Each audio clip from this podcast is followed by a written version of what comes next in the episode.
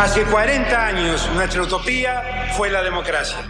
Yo le propongo que nuestra utopía hoy sea la igualdad. No, la Argentina hoy está a la deriva, tratando de tapar parches. Vamos a hablar clarito. Hay proscripción. La grieta famosa, que es un invento de la política para generar odio y desde ahí conseguir más votos. Vas a meter preso a Videla. A todos los responsables. Estamos trabajando en armar una estrategia para enfrentar la izquierda a nivel internacional. La izquierda tiene que pelearla y la peleamos todos los días. Si vos le tenés bronca, le tenés que le pelear, pelear, lo que tenés bronca, pero lástima a nadie. La moneda ya está en el aire. Empieza cara o seca en FM Concepto.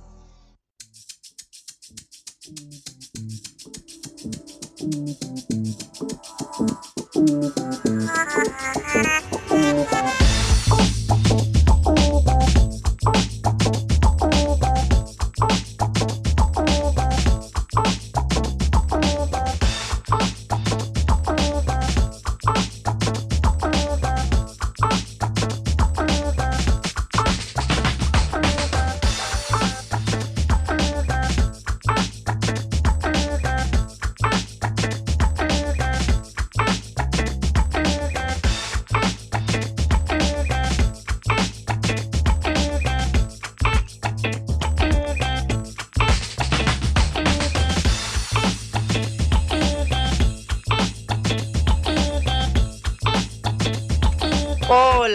En este jueves 18 de enero, un día antes de que termine la semana, estamos, recuerdo, eh, recuerden, en el verano argentino, estamos en un día medio nublado, medio frío, no está ninguna maravilla, pero es mejor así para trabajar. De manera que los saludamos desde los estudios de Concepto FM en Cara Oseca, esta producción de la Agencia Internacional de Noticias Sputnik. Somos Patricia Lee y Juan Legman. Hola Juan, ¿cómo estás? Muy buenos días, eh, Patri. Déjame valorar, destacar este otoñito en medio del Sí. verano. Es cierto, el cielo está algo plomizo, nublado, eh, quizás no dan todas las ganas de salir de la cama, pero 24 grados en este momento del año, cada tanto como un parate, viene bien. Claro, uno entiende que tuvimos todo el fenómeno del niño y demás, y que por eso iba a ser un verano algo particular, pero claro, el correlato de eso es que no tenemos 40 grados de temperatura, al menos venimos zafando de eso. Sería ideal que todos los días fueran soleados de 25, 30 grados, ponele, y que luego bajara la temperatura. Así que, al menos en términos relativos, yo festejo, hago punito cuando me entero de que la temperatura es de 24 grados y se puede estar en la calle en pleno verano porteño. Perfecto. Así que bueno, tenemos un clima para trabajar, por lo menos. Muy bien. Bueno, hoy obviamente la agenda está marcada en primer lugar por algo que ya pasó ayer, que fue el discurso de Javier Milei en el foro de Davos en Suiza y que ha seguido ganando repercusiones internacionales y de todo tipo. Elon Musk, por ejemplo, se pronunció en la red X que le pertenece diciendo que qué maravilla, qué bien había estado el discurso de mm, Javier Milei.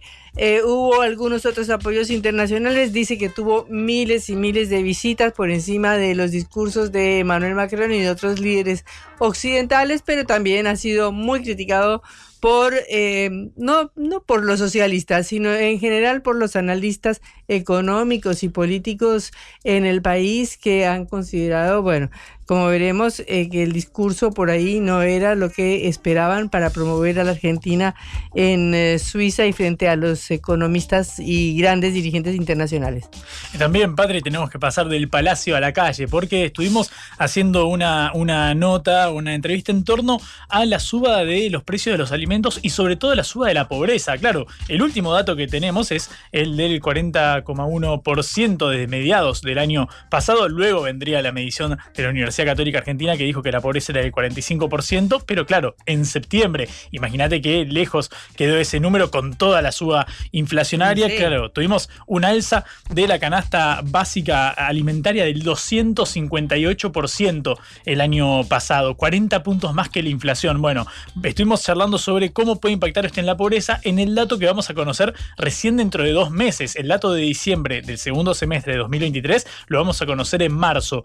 Eh, pero claro, va a ser un dato de la medición de diciembre sin contemplar estos aumentos. Estamos viendo siempre la foto de atrás. ¿Viste cuando te dicen que si miras una estrella estás viendo el pasado porque Claro. tarda en viajar Sí, la luz? sí, sí. Bueno, básicamente es esa explicación física, pero para ver el cuadro social ante el cual estamos. Así que vamos a parar un poquito la pelota y a pensar en lo que deparará a la situación social en este 2024.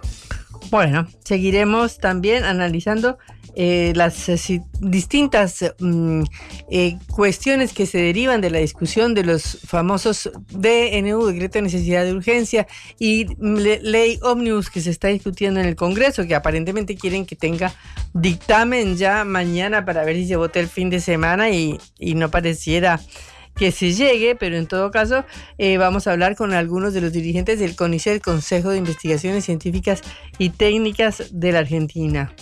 Sabes, eh, que quizás no conozcas esta, esta, esta sigla, la OFEPI, la Organización Federal de Estados Productores de Hidrocarburos. Bueno, resulta que una, hubo una carta firmada por 10 provincias, Río Negro, Chubut, La Pampa, Neuquén, Jujuy, Salta, Santa Cruz, Mendoza, Formosa y Tierra del Fuego, que integran esta Organización Federal de Estados Productores de Hidrocarburos, que, que enviaron un documento del Poder Ejecutivo de la Nación en el día de ayer para pedir cambios en materia de la regulación de hidrocarburos dentro de la ley Omnibus que estamos comentando.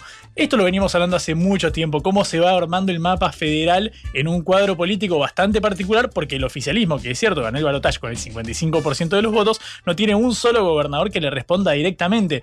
Se empieza a armar esta resistencia, esta eh, suerte de posicionamiento de muchos eh, gobernadores, en este caso transversal, no solamente Claro. al arco político, sino también a la geografía. Multibloques. Multibloques, efectivamente. Es muy interesante cómo se da este reordenamiento y, claro, las negociaciones que debe lle- llevar adelante el Ejecutivo en manos de un entiende Guillermo Franco, por ejemplo, el ministro del Interior, para, bueno, ceder en algunas cosas. Como dijo Milei, nosotros no negociamos, pero al menos que acepte sugerencias a fin de destrabar estas votaciones. Bueno, vamos a meternos en lo que sucede, Patri, en la relación entre la Casa Rosada y los gobernadores.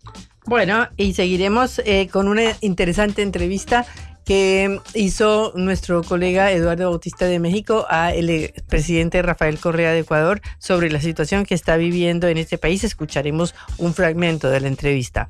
Eh, Patri, antes teníamos una hora y no nos entraba nada, ahora tenemos casi dos y tampoco nos entra. Yo te digo que si no metemos primera en este preciso eh, instante, vamos a terminar hablando hasta las 6 de la tarde. Muy bien, entonces tenemos que empezar. Y todavía se nos quedaron temas dentro del tintero. Pero bueno, empecemos nuestro programa. Cara o seca de Sputnik en concepto FM 95.5.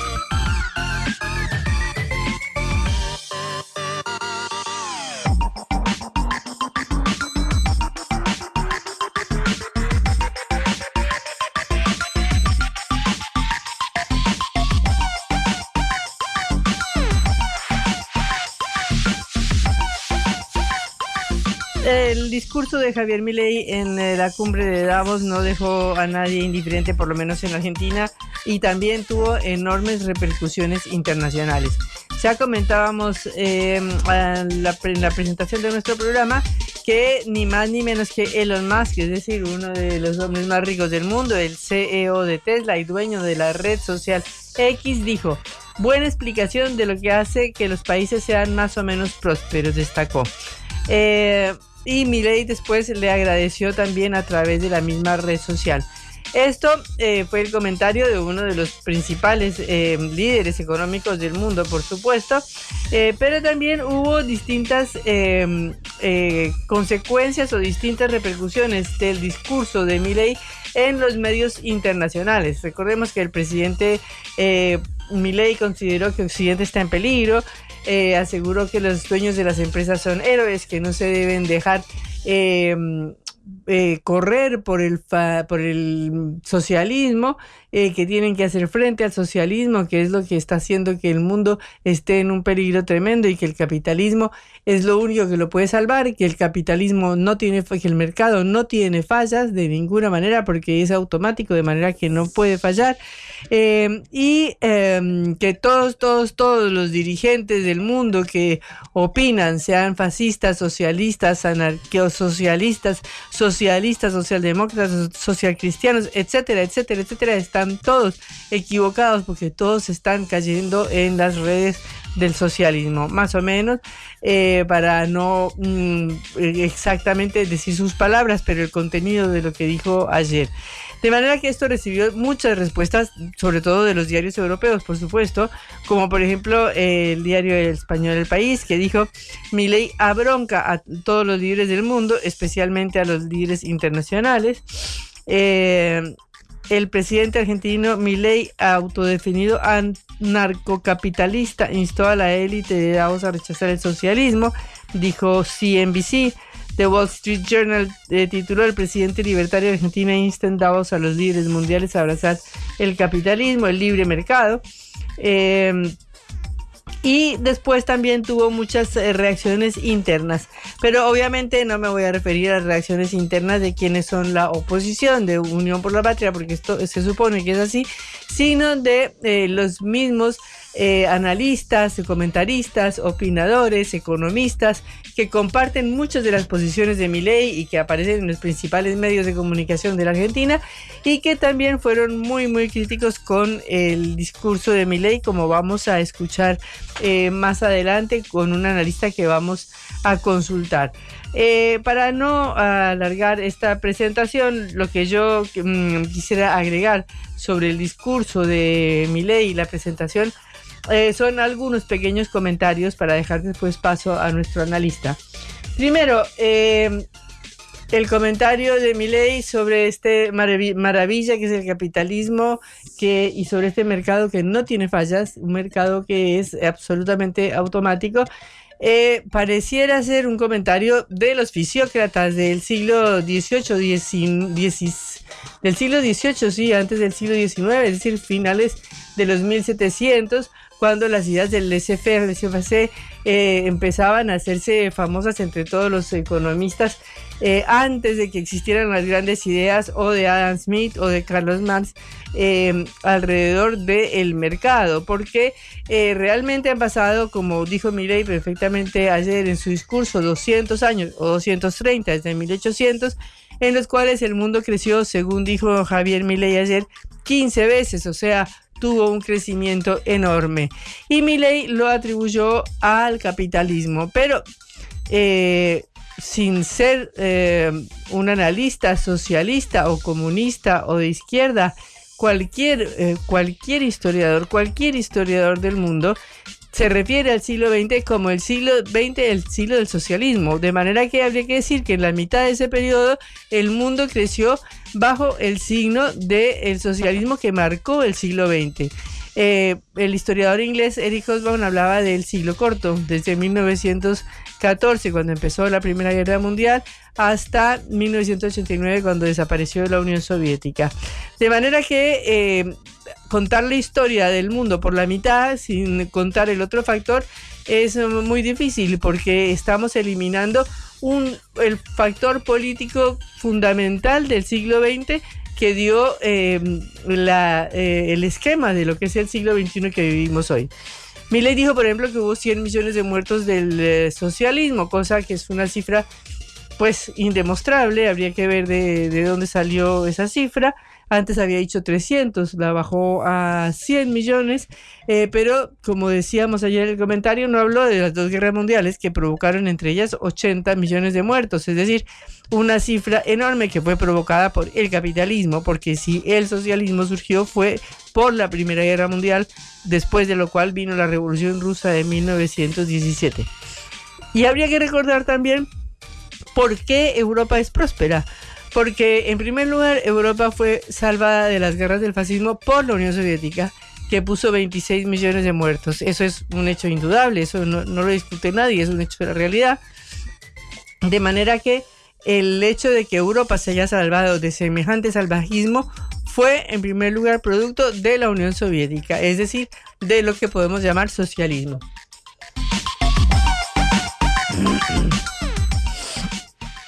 Y después de eso, Europa estaba absolutamente destruida. En el año 45, perdón, en el año 48 había unas huelgas fabulosas en Francia, había una revolución en, Grecia, por decir algunas cosas nomás.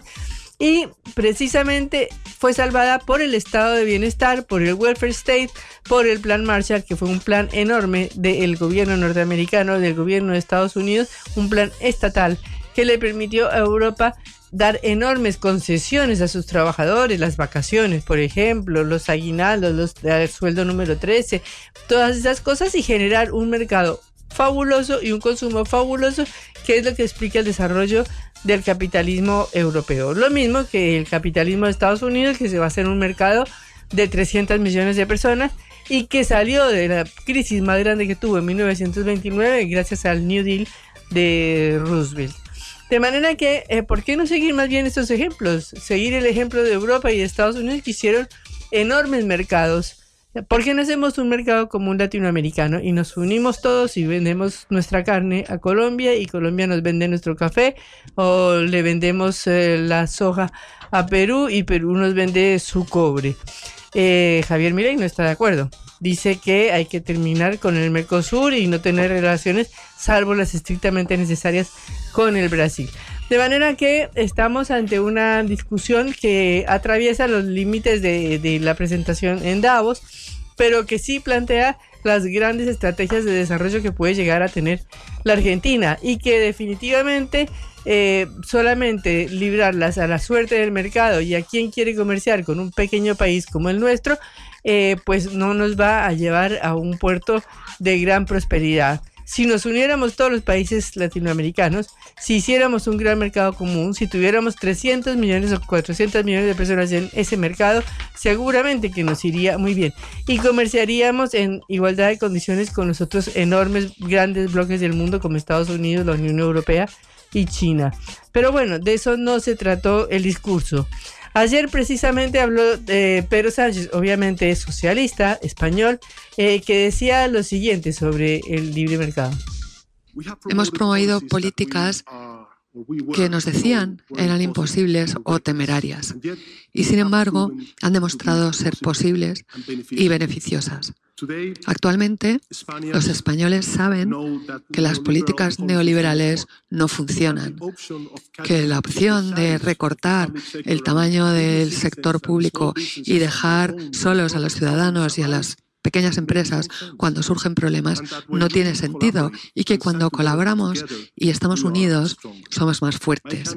Mi país ha demostrado que es posible crecer y al mismo tiempo luchar contra el cambio climático. Bueno, de manera que está abierta la polémica, está abierta la discusión a nivel mundial.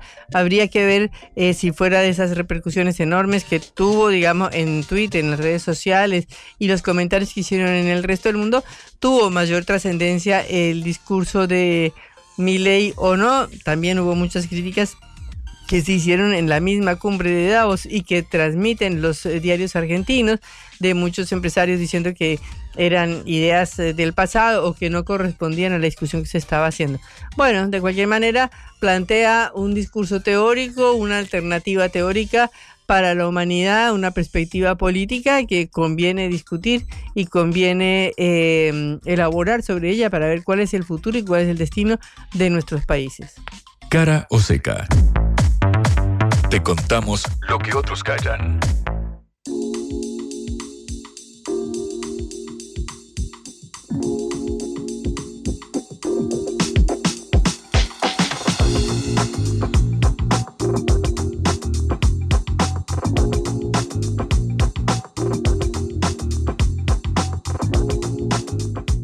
Habló Adorni, el vocero presidencial, como siempre, en esta hora nos tiene acostumbrados. ¿Qué dijo Juan? Básicamente, mira, te, te invito a que lo escuchemos primero y hacemos el reconto de la enumeración, porque ¿para qué vamos a hablar nosotros en la boca del vocero presidencial? Esto dijo hace instantes nada más desde Casa Rosada Manuel Adorni. Todos. El, ayer el presidente de la Nación, Javier Milei, habló ante los empresarios y mandatarios del mundo en el Foro Económico Mundial de Davos. Nunca antes un presidente había dado tamaña clase magistral defendiendo con argumentos la superioridad del libre mercado y del progreso individual.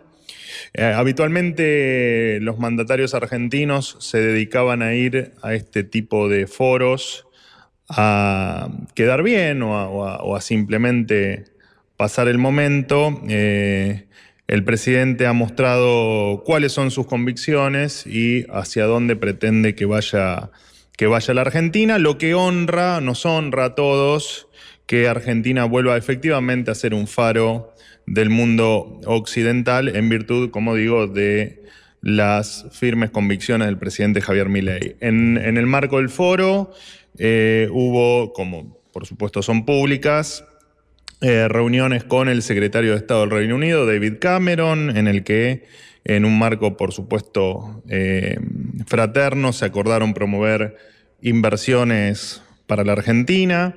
Además, hubo una reunión con la reina máxima de Holanda y, por supuesto, que también fue de público conocimiento, la reunión con la directora gerente del Fondo Monetario Internacional, Cristalina Georgieva, eh, para ratificar el rumbo que ha tomado la Argentina y la, la, señora Georgieva destacó el esfuerzo que está haciendo la Argentina para contener la inflación y promover el crecimiento impulsado, por supuesto, como debe ser y de la única manera que puede darse desde el sector privado y además los mandatarios y los hombres de negocios se, mostraron absolutamente entusiasmados con el proceso de cambio que vive la Argentina, por supuesto apelando a que la política local esté a la altura de este momento histórico y acompañe el camino que está empezando a trazar la, eh, Argentina.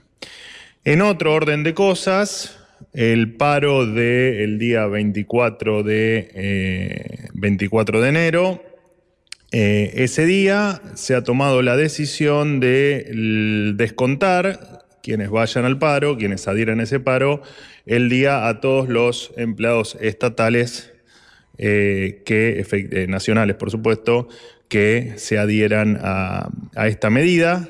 El salario es una contraprestación y quien no trabaja es razonable que no, que no cobre. Eh, seguimos esperando, por supuesto, los argumentos del porqué del paro, argumentos estos que no, nos terminan de quedar, de quedar claro. Eh, y por supuesto que también eh, se ha eh, se ha hecho público por las redes sociales, queda abierta o quedó abierta desde este martes la línea 134 a disposición de todos aquellos, recordamos que es anónima y gratuita, todos aquellos que se sientan extorsionados, amenazados o que sientan alguna situación que eh, los obligue o que se sientan obligados en parar, efectivamente pueden hacer la denuncia anónima eh, en esa línea. Eh, escuché ayer al, hijo de Hugo Moyano decir que el país... Eh, que el país estaba funcionando y que no era necesario ni el DNU ni, la, ni la ley. Bueno, hay que ver qué considera él que es un país funcionando o para quiénes funciona ese país que él, que él describe o que él ve con aparente claridad. entendemos que la Argentina está en una situación de urgencia y de eh, absoluta necesidad y entendemos que tanto el DNU, por supuesto, como la ley que está en proceso legislativo, eh, son parte de ese cambio y de sacar a la Argentina de la decadencia en la que vive.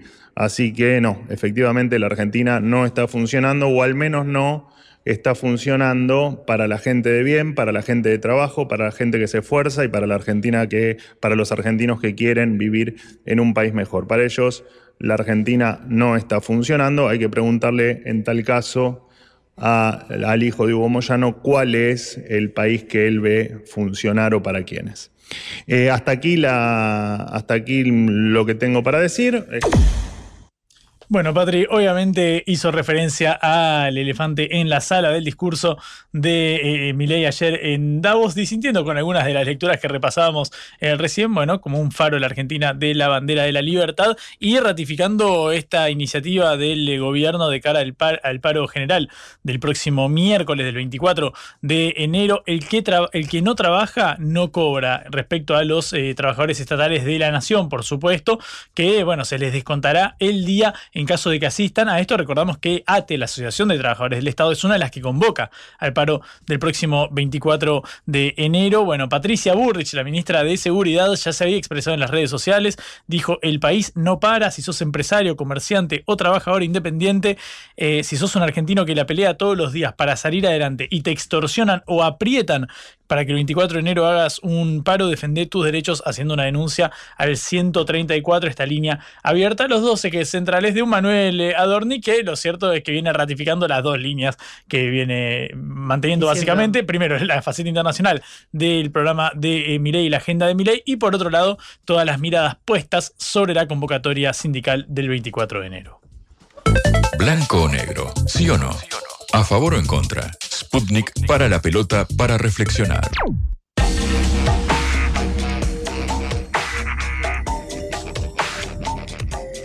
Seguimos con las repercusiones del discurso de Javier Milei eh, ayer en la cumbre de Davos, donde dio una clase o un curso eh, sobre lo que es el socialismo y sobre lo que es el capitalismo y el libre mercado, eh, y la, lo que opinan los analistas, lo que opinan los eh, expertos sobre el tema. Estamos con Santiago Giorgetta, analista político, para preguntarle su opinión.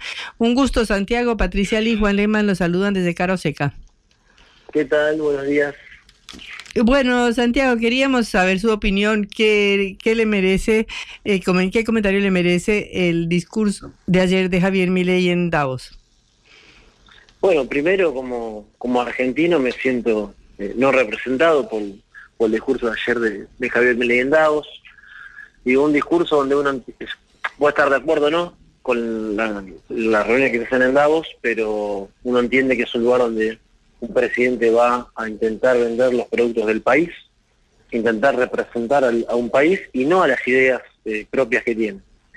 Después me parece que roza lo ridículo el discurso de, Javier Milei, que roza lo, lo, ridículo en el sentido de que lo que él está nombrando o lo que está diciendo le puede llegar, le sirvió por ahí como panelista en los programas de televisión aquí en la Argentina para, para llegar a la presidencia pero cuando uno tiene que exponer ante los líderes del mundo, no puede, no, no, puede destratar de esa manera y por ahí hasta eh, generar un ámbito de, la ridiculización de, lo que es la política internacional. Digo, me parece que, decir que Occidente está en peligro porque va hacia el socialismo es no entender lo que pasa y lo que él trata de hacer es seguir un lineamiento de eje discursivo de campaña en un lugar donde quedó totalmente fuera de, contexto. Santiago, buen día, ¿cómo estás? Juan Lemán te saluda. Em, quiero preguntarte a la luz del discurso de, ayer, ¿cuál crees que fue el objetivo de Milei en, en el foro de Davos, donde claramente era uno de los mandatarios que más miradas eh, concentraba, es decir, que tenía la oportunidad de sentar una, una bandera allí? ¿Crees que cumplió lo que fue a buscar o hubiese esperado, no sé, imagino el resultado de alguna reunión bilateral más fructífero como la que tuvo con Cameron, como la que tuvo con Cristalina Georgieva y demás? No, yo creo que él a lo que fue es hacer noticia. Fue con un discurso disruptivo, digo, en el cual yo no estoy para nada de acuerdo y hasta me parece que en Rosa salió ridículo, pero él eh, se alimenta de, esa disrupción, se alimenta de que tiene que ser noticia, digo, eso es parte de su base de, campaña electoral, que es ser noticia. Eh, después, eh, lo que uno entiende como en el ámbito internacional y en el ámbito en el cual se encontraba hablando, que, hasta no, no, tiene, no tiene un sentido de, pertenencia el discurso que hizo. cuando uno tendría que ir ahí a exponer cuáles son las virtudes del país, las virtudes eh, tanto de las riquezas eh, del, mismo país que el gobierno como de, las empresas que tiene eh, que tienen vistas para, para poder llevar a, cabo inversiones aquí en, la Argentina. Él fue un discurso ideologizado, personal, que, que no, no corresponde en el ámbito en el cual en el cual estaba exponiendo. Me parece que es muy desatinada esa, o sea, utilizar una misma estrategia de comunicacional eh, de forma local que en el ámbito internacional, me parece lo que es la comunicación un error grosero, y después eso, o sea, lograr solamente una foto con, con Cameron y con, bueno, con Georgina, eh, la representante del FMI. Eh, no, me parece que haya sido fructífero la visita de, de Mireia Davos, y me parece que, queda hace quedar muy mal a, la Argentina, en representación de la Argentina como presidente, como jefe de Estado, eh, parece que fue paupérrimo mm. que vimos ayer por parte de Javier Milei. Es, difícil de analizarlo, seriamente, la verdad es eso. Em, Santiago es Santiago Giorgetta, analista internacional con quien estamos eh, hablando. Abstrayéndonos particularmente de, este caso, el discurso de, ayer, uno hubiese tendido a creer que se iba a cumplir el famoso teorema de Baglini, por el cual a medida que uno se acerca al poder va moderando o centrándose algo en cuanto a sus eh, posiciones que otrora podrían lucir algo más radicales. En el caso de ayer, bueno, Milei mantuvo el mismo discurso de campaña. Yo estuve en el Movistar Arena cuando hizo el cierre de campaña y fue el mismo tono, como vos eh, decías. Quiero preguntarte en, el alineamiento internacional si crees que puede haber algún signo de eh, moderación o si no es moderación, de alejarse algo del alineamiento irrestricto que ha profesado respecto, por ejemplo, a, Estados Unidos o Israel en virtud de, bueno, el escenario multipolar en el cual estamos eh, inmersos. A mí lo que me llama la atención del discurso de Milei es los, el, el contenido del cual él se hace, se hace eje de que el Estado tiene que desaparecer, que el Estado no es eficiente, es que la mayoría de los líderes eh, que pueden ya tener una coincidencia eh, ideológica con él no opinan lo mismo. Y estoy hablando tanto de Jair Bolsonaro como de Donald Trump, como de Meloni en Italia. eso es lo que a mí fuertemente me llama la atención. Me parece que a quien le fue a hablar ayer, de ley o antes de ayer, eh, es a un sector empresarial multinacional, eh, más ligado a, lo que es Elon Musk, que a, ese, tipo de empresas, que a los líderes de Occidente. Me parece que el discurso fue ahí, no, no fue hacia a los líderes. Por eso me parece que tampoco generó reuniones de ICA3, porque entiendo que hasta no le interesan. Que lo que le interesa es representar otro tipo de, gente, otro tipo de agenda y otro tipo de, eh, de intereses y relaciones. Ahí me parece que hay una lógica, bueno, disruptiva, que uno puede entender que, o yo lo puedo entender como un gran fracaso porque no, no va a haber eh, ningún unicornio, ninguna gran, gran empresa que, que venga acá a la Argentina a hacer una, una revolución productiva, ni mucho, ni mucho menos. Bueno, pero más allá de ese objetivo de promover el, mercado argentino, las facilidades de Argentina o lo que sea, eh, aparentemente eh, fue uno de los discursos más reproducidos. No que hubiera mucha gente en la sala escuchándolo, pero después, según las cuentas de Twitter y de todo eso, tuvo mil veces más repercusión que lo que dijo Macron y lo que dijeron otros importantísimos líderes mundiales.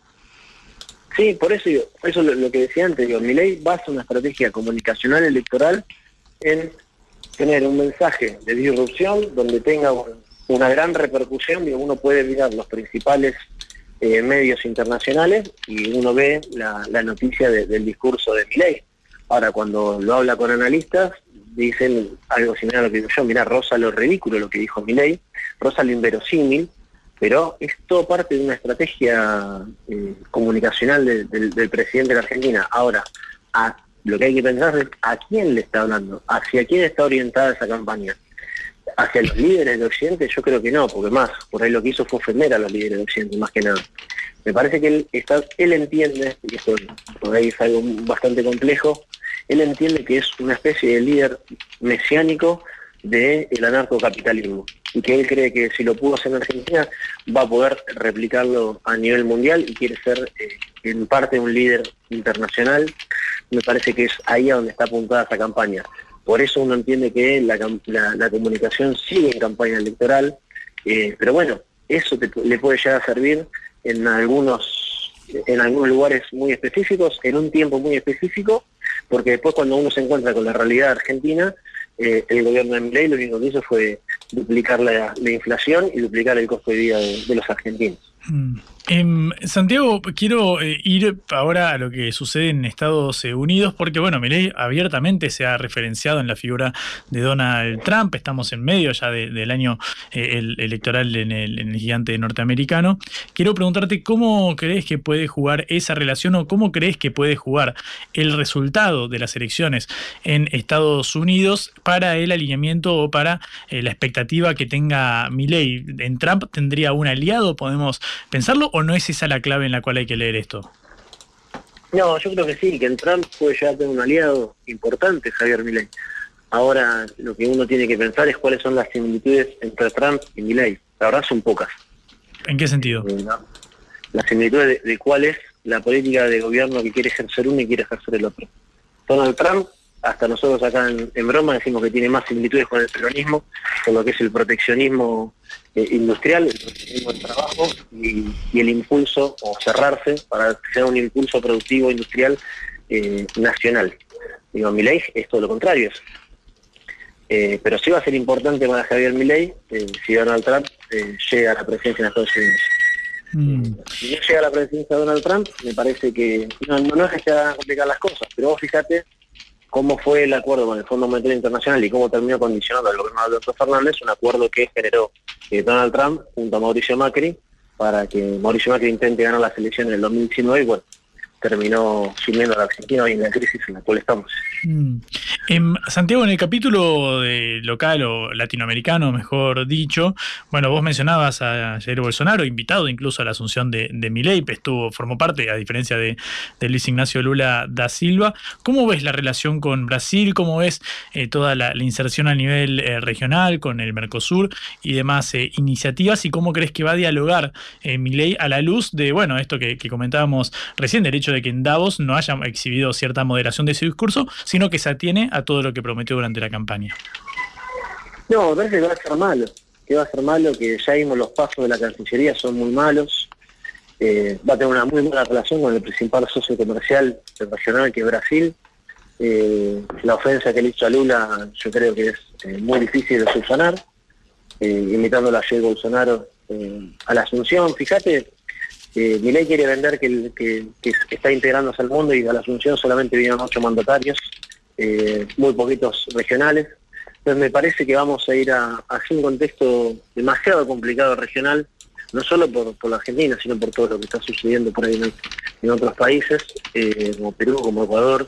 Hay que ver cómo se desarrolla Bolivia, hay que ver las elecciones de Uruguay, pero me parece que Milei lo que va a hacer es exacerbar las diferencias entre de los principales socios comerciales eh, regionales. Eh, ya refiriéndonos a la política local, eh, ¿qué perspectivas ves de que se apruebe esta ley Omnibus en el Congreso? Bueno, me parece que las negociaciones que está llevando con la oposición, tanto con, lo que es el PRO como la UCR o parte del UCR, más allá de, las modificaciones que se le vayan a hacer, es, probable que, salga, no, no como quería mi ley, que salga eh, como él había redactado, eh, pero sí hay grandes probabilidades que, que, la ley termine siendo aprobada, o por lo menos aprobada por alguna de las dos cámaras. Eh, me parece que ahora lo que quieren es adelantar los tiempos para tratar de llegar antes a la aprobación, por lo menos de la Cámara de Diputados, de lo que está convocada la marcha de la CGT, que va a ser una marcha multitudinaria, porque no solo la CGT convocó, sino hay una cantidad de sectores, multisectorial muy grande.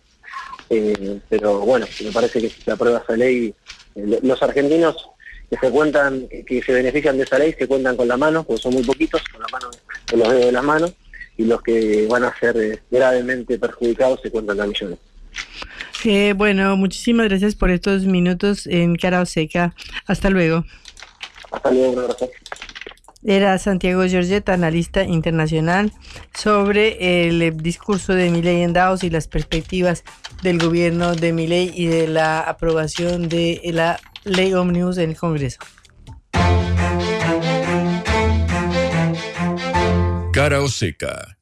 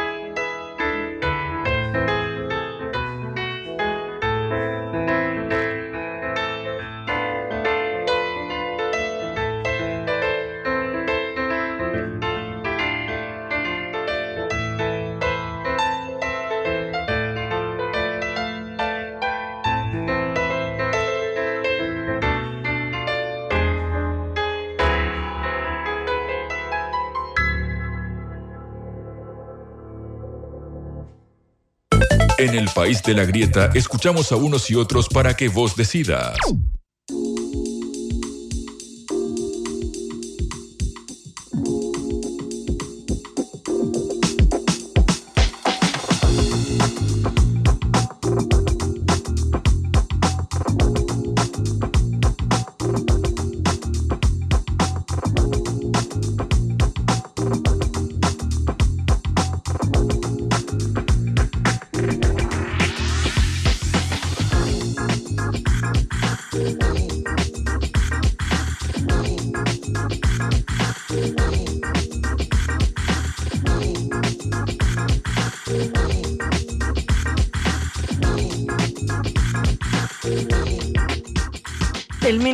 Asuntos Exteriores ruso, Sergei Lavrov, resumió hoy en su gran conferencia de prensa anual, una cosa que ya es tradicional en Rusia, los resultados de la diplomacia eh, de su país durante el año anterior.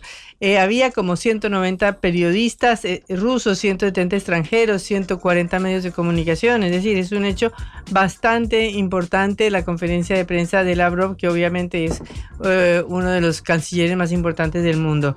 En la conferencia de prensa, Lavrov apuntó que la tarea de Rusia consiste en deshacerse de las cadenas bajo la influencia de Occidente.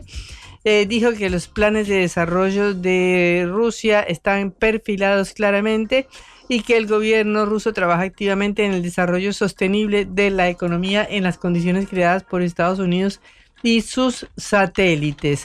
Esto eh, fue parte de lo que dijo Sergei Lavrov, pero lo vamos a escuchar ahora precisamente hablando de distintos temas. En primer lugar, del conflicto con Ucrania y de cómo ese conflicto eh, fue preparado durante muchos años antes eh, por los acuerdos de Minsk que se firmaron en el año 2014 eh, y que eran para hacerle ganar tiempo a Ucrania y para lograr fortalecer su ejército, como después lo reconoció la canciller alemana Angela Merkel. Escuchemos lo que decía Lavrov. Estos acuerdos de Minsk, como sabrán, no fueron destruidos por Putin. Merkel y Hollande no trataban hacer todo lo posible para que funcionen. Ambos confesaron que firmaron estos acuerdos nada más para ganarse tiempo y preparar a Ucrania para la guerra. O sea, estos son hechos uh, que se anunciaron públicamente, son hechos conocidos, se estudiaban, se comentaban por muchos periodistas, muchos analíticos, pero Zelensky sin vergüenza miente a la comunidad internacional desde la tribuna en el marco del foro en Davos. ¿Cómo podemos hablar con este tipo de gente?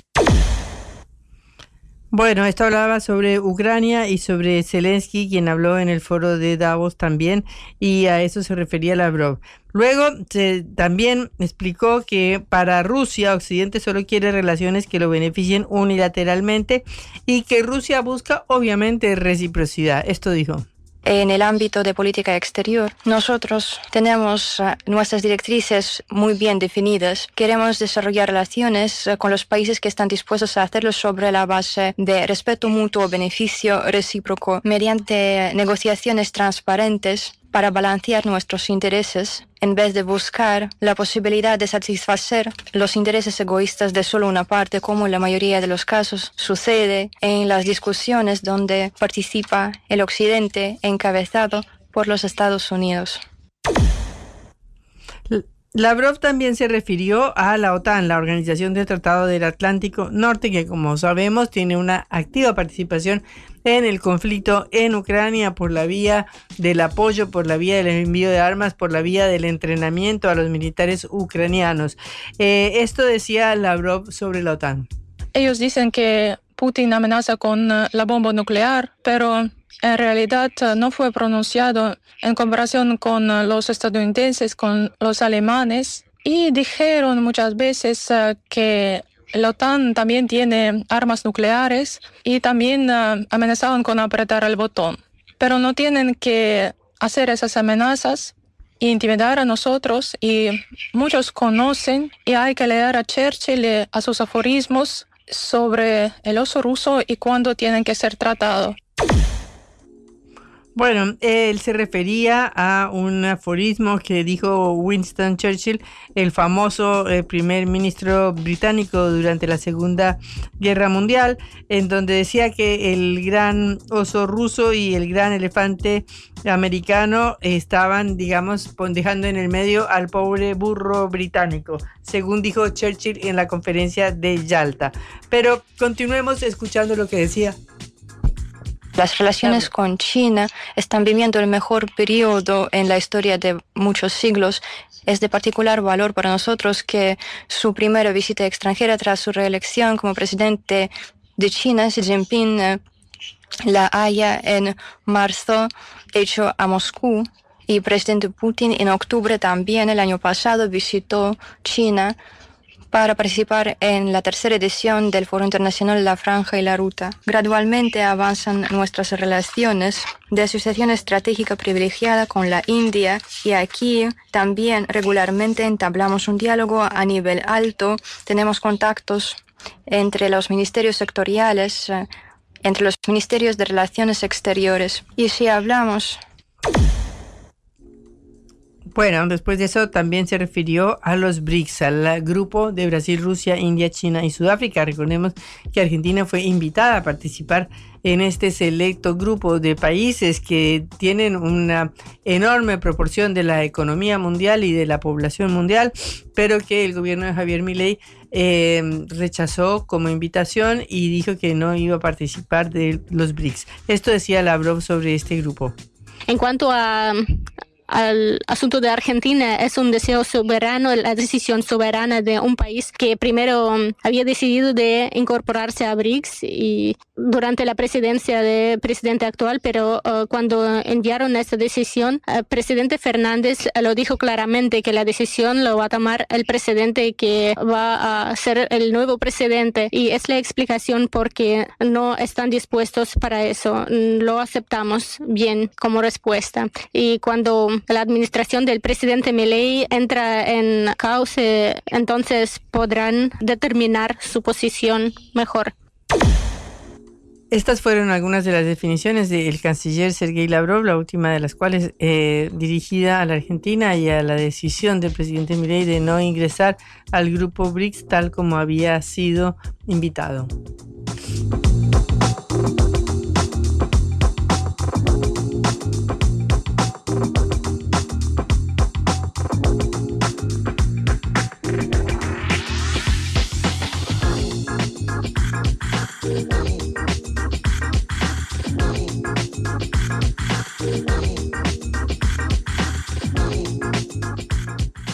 Bueno, hubo una reunión muy importante de gobernadores que conformaron un nuevo bloque. Ya no sé cuántos bloques hay, ¿no? Porque esto ya son los multibloques en el Congreso. Efectivamente, Patri, eh, te pido por favor que traigas la escalera porque tenemos que subir a la Cámara Alta. Venimos hablando siempre de diputados, pero es el caso de abocarnos al Senado, donde los gobernadores patagónicos, aquellos gobernadores del sur que la semana pasada habían concentrado todas las miradas cuando solicitaron estas modificaciones en eh, la ley ómnibus relativas a la reglamentación en torno a la industria pesquera. Finalmente el gobierno concedió y allí ganaron protagonismo. Ahora los eh, patagónicos se están desmarcando y están creando un bloque propio con sus senadores, los senadores que responden a estos gobernadores. Son siete en total. Para tener dimensión son los mismos que tiene la Libertad Avanza. Todo el armado oficialista en el Congreso tiene siete senadores nada más, sobre 72, es decir, algo menos del 10%. El 9 y pico para que me corrija alguien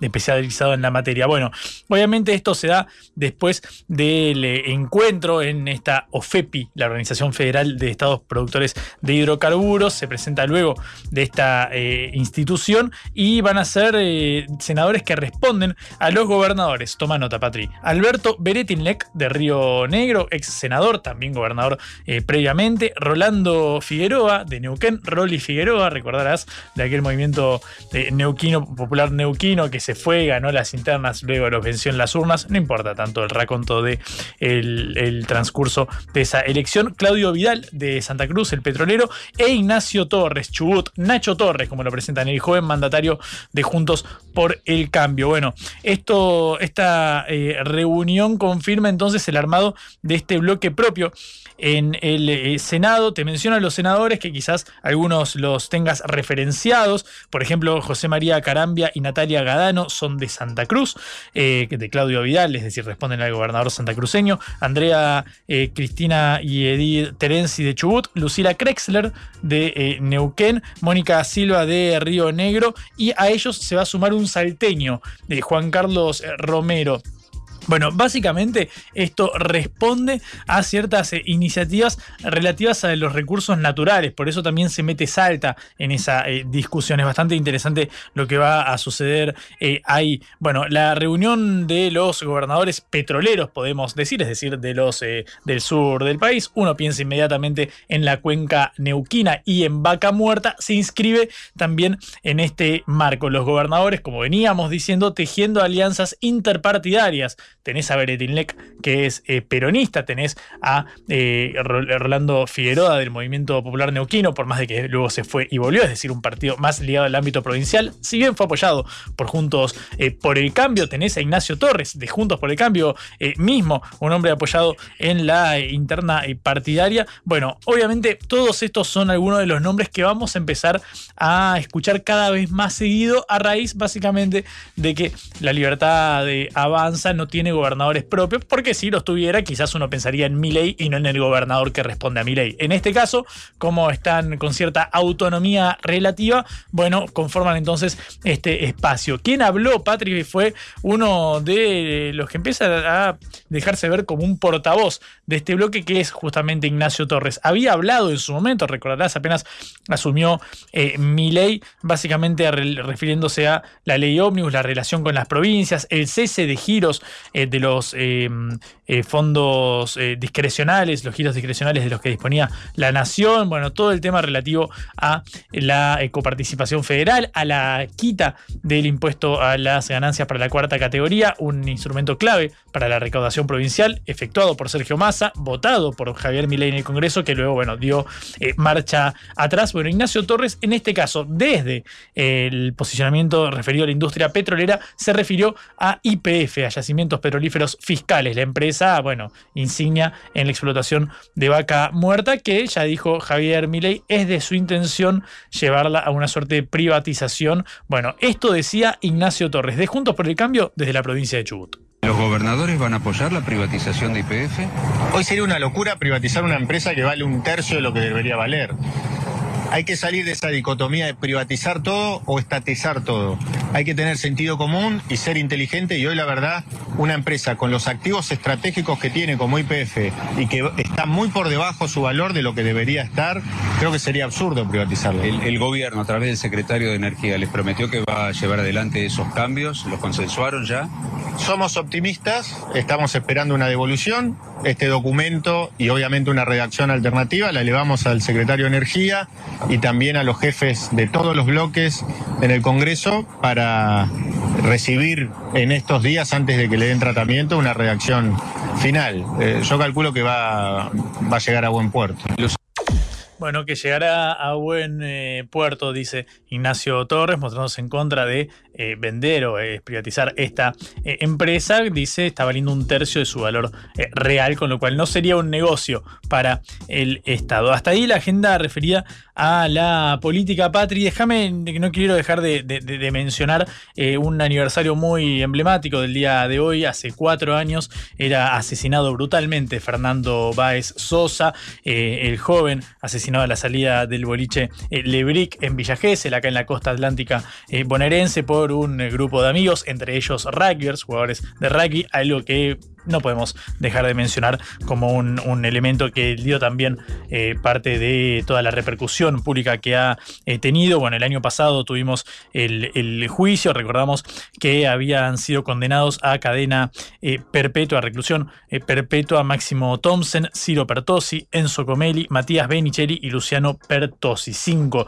del grupo de los ocho que habían participado de este crimen, de este brutal crimen, pero claro, el Tribunal Oral en lo criminal número uno de Dolores, además de condenar a, perpetua a estos cinco eh, jóvenes, condenó a 15 años de cárcel como partícipes secundarios de domicilio doblemente agravado a los otros tres, que em, son eh, Blas Sinali, Ayrton Violas y Lucas eh, Pertos. Y bueno, se cumplen cuatro años de este caso, que obviamente todos lo tenemos grabado en la, en la memoria. Fue un suceso que marcó todo el verano y fue incluso antes de, de la pandemia. Fue realmente muy, muy, muy fuerte todo lo, vivido y habló en ese Marco Silvino Báez, que es el padre de Fernando Báez Sosa, la víctima de este crimen, y en el aniversario esto decía Silvino. Esta situación se está poniendo largo, le pedí justicia, ya pasaron cuatro años de esos días fatídicos, pero nosotros estamos en el mismo día siempre, así que si una noticia no tan buena aparece, cuesta mucho levantarse de eso.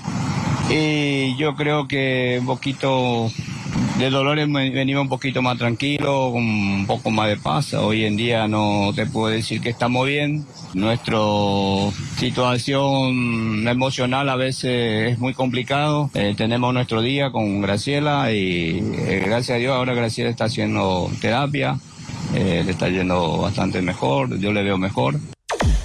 Bueno, hasta ahí el testimonio de Silvino Báez, el padre de Fernando Báez Sosa, brutalmente asesinado hace cuatro años en eh, Villa Gesell. Obviamente ya fueron condenados los responsables según la justicia. Ellos piden que sea la perpetua para los ocho y no para cinco de los ocho, los otros tres condenados a 15 años de prisión. Bueno, es un un trágico aniversario que obviamente conmocionó a toda la sociedad del año pasado. Fueron las eh, condenas y hay que cubrirlo y así lo hacemos en Caro Seca. En el lugar del mundo que estés, en el asentamiento más remoto de todo el planeta, está Concepto. Una sola voz uniendo a toda la Argentina. En tu casa, en el auto, en tu celular. Somos Concepto 955.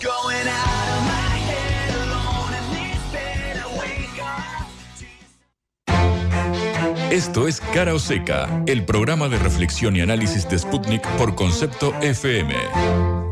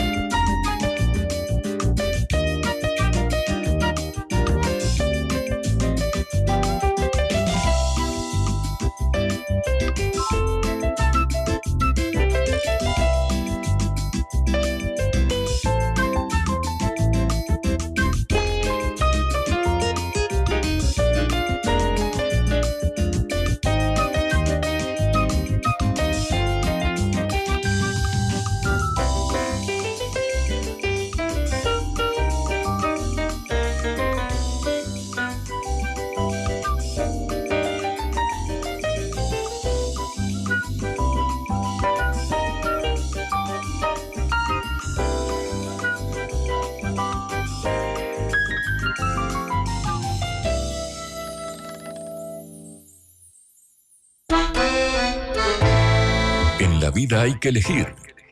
Cara o seca.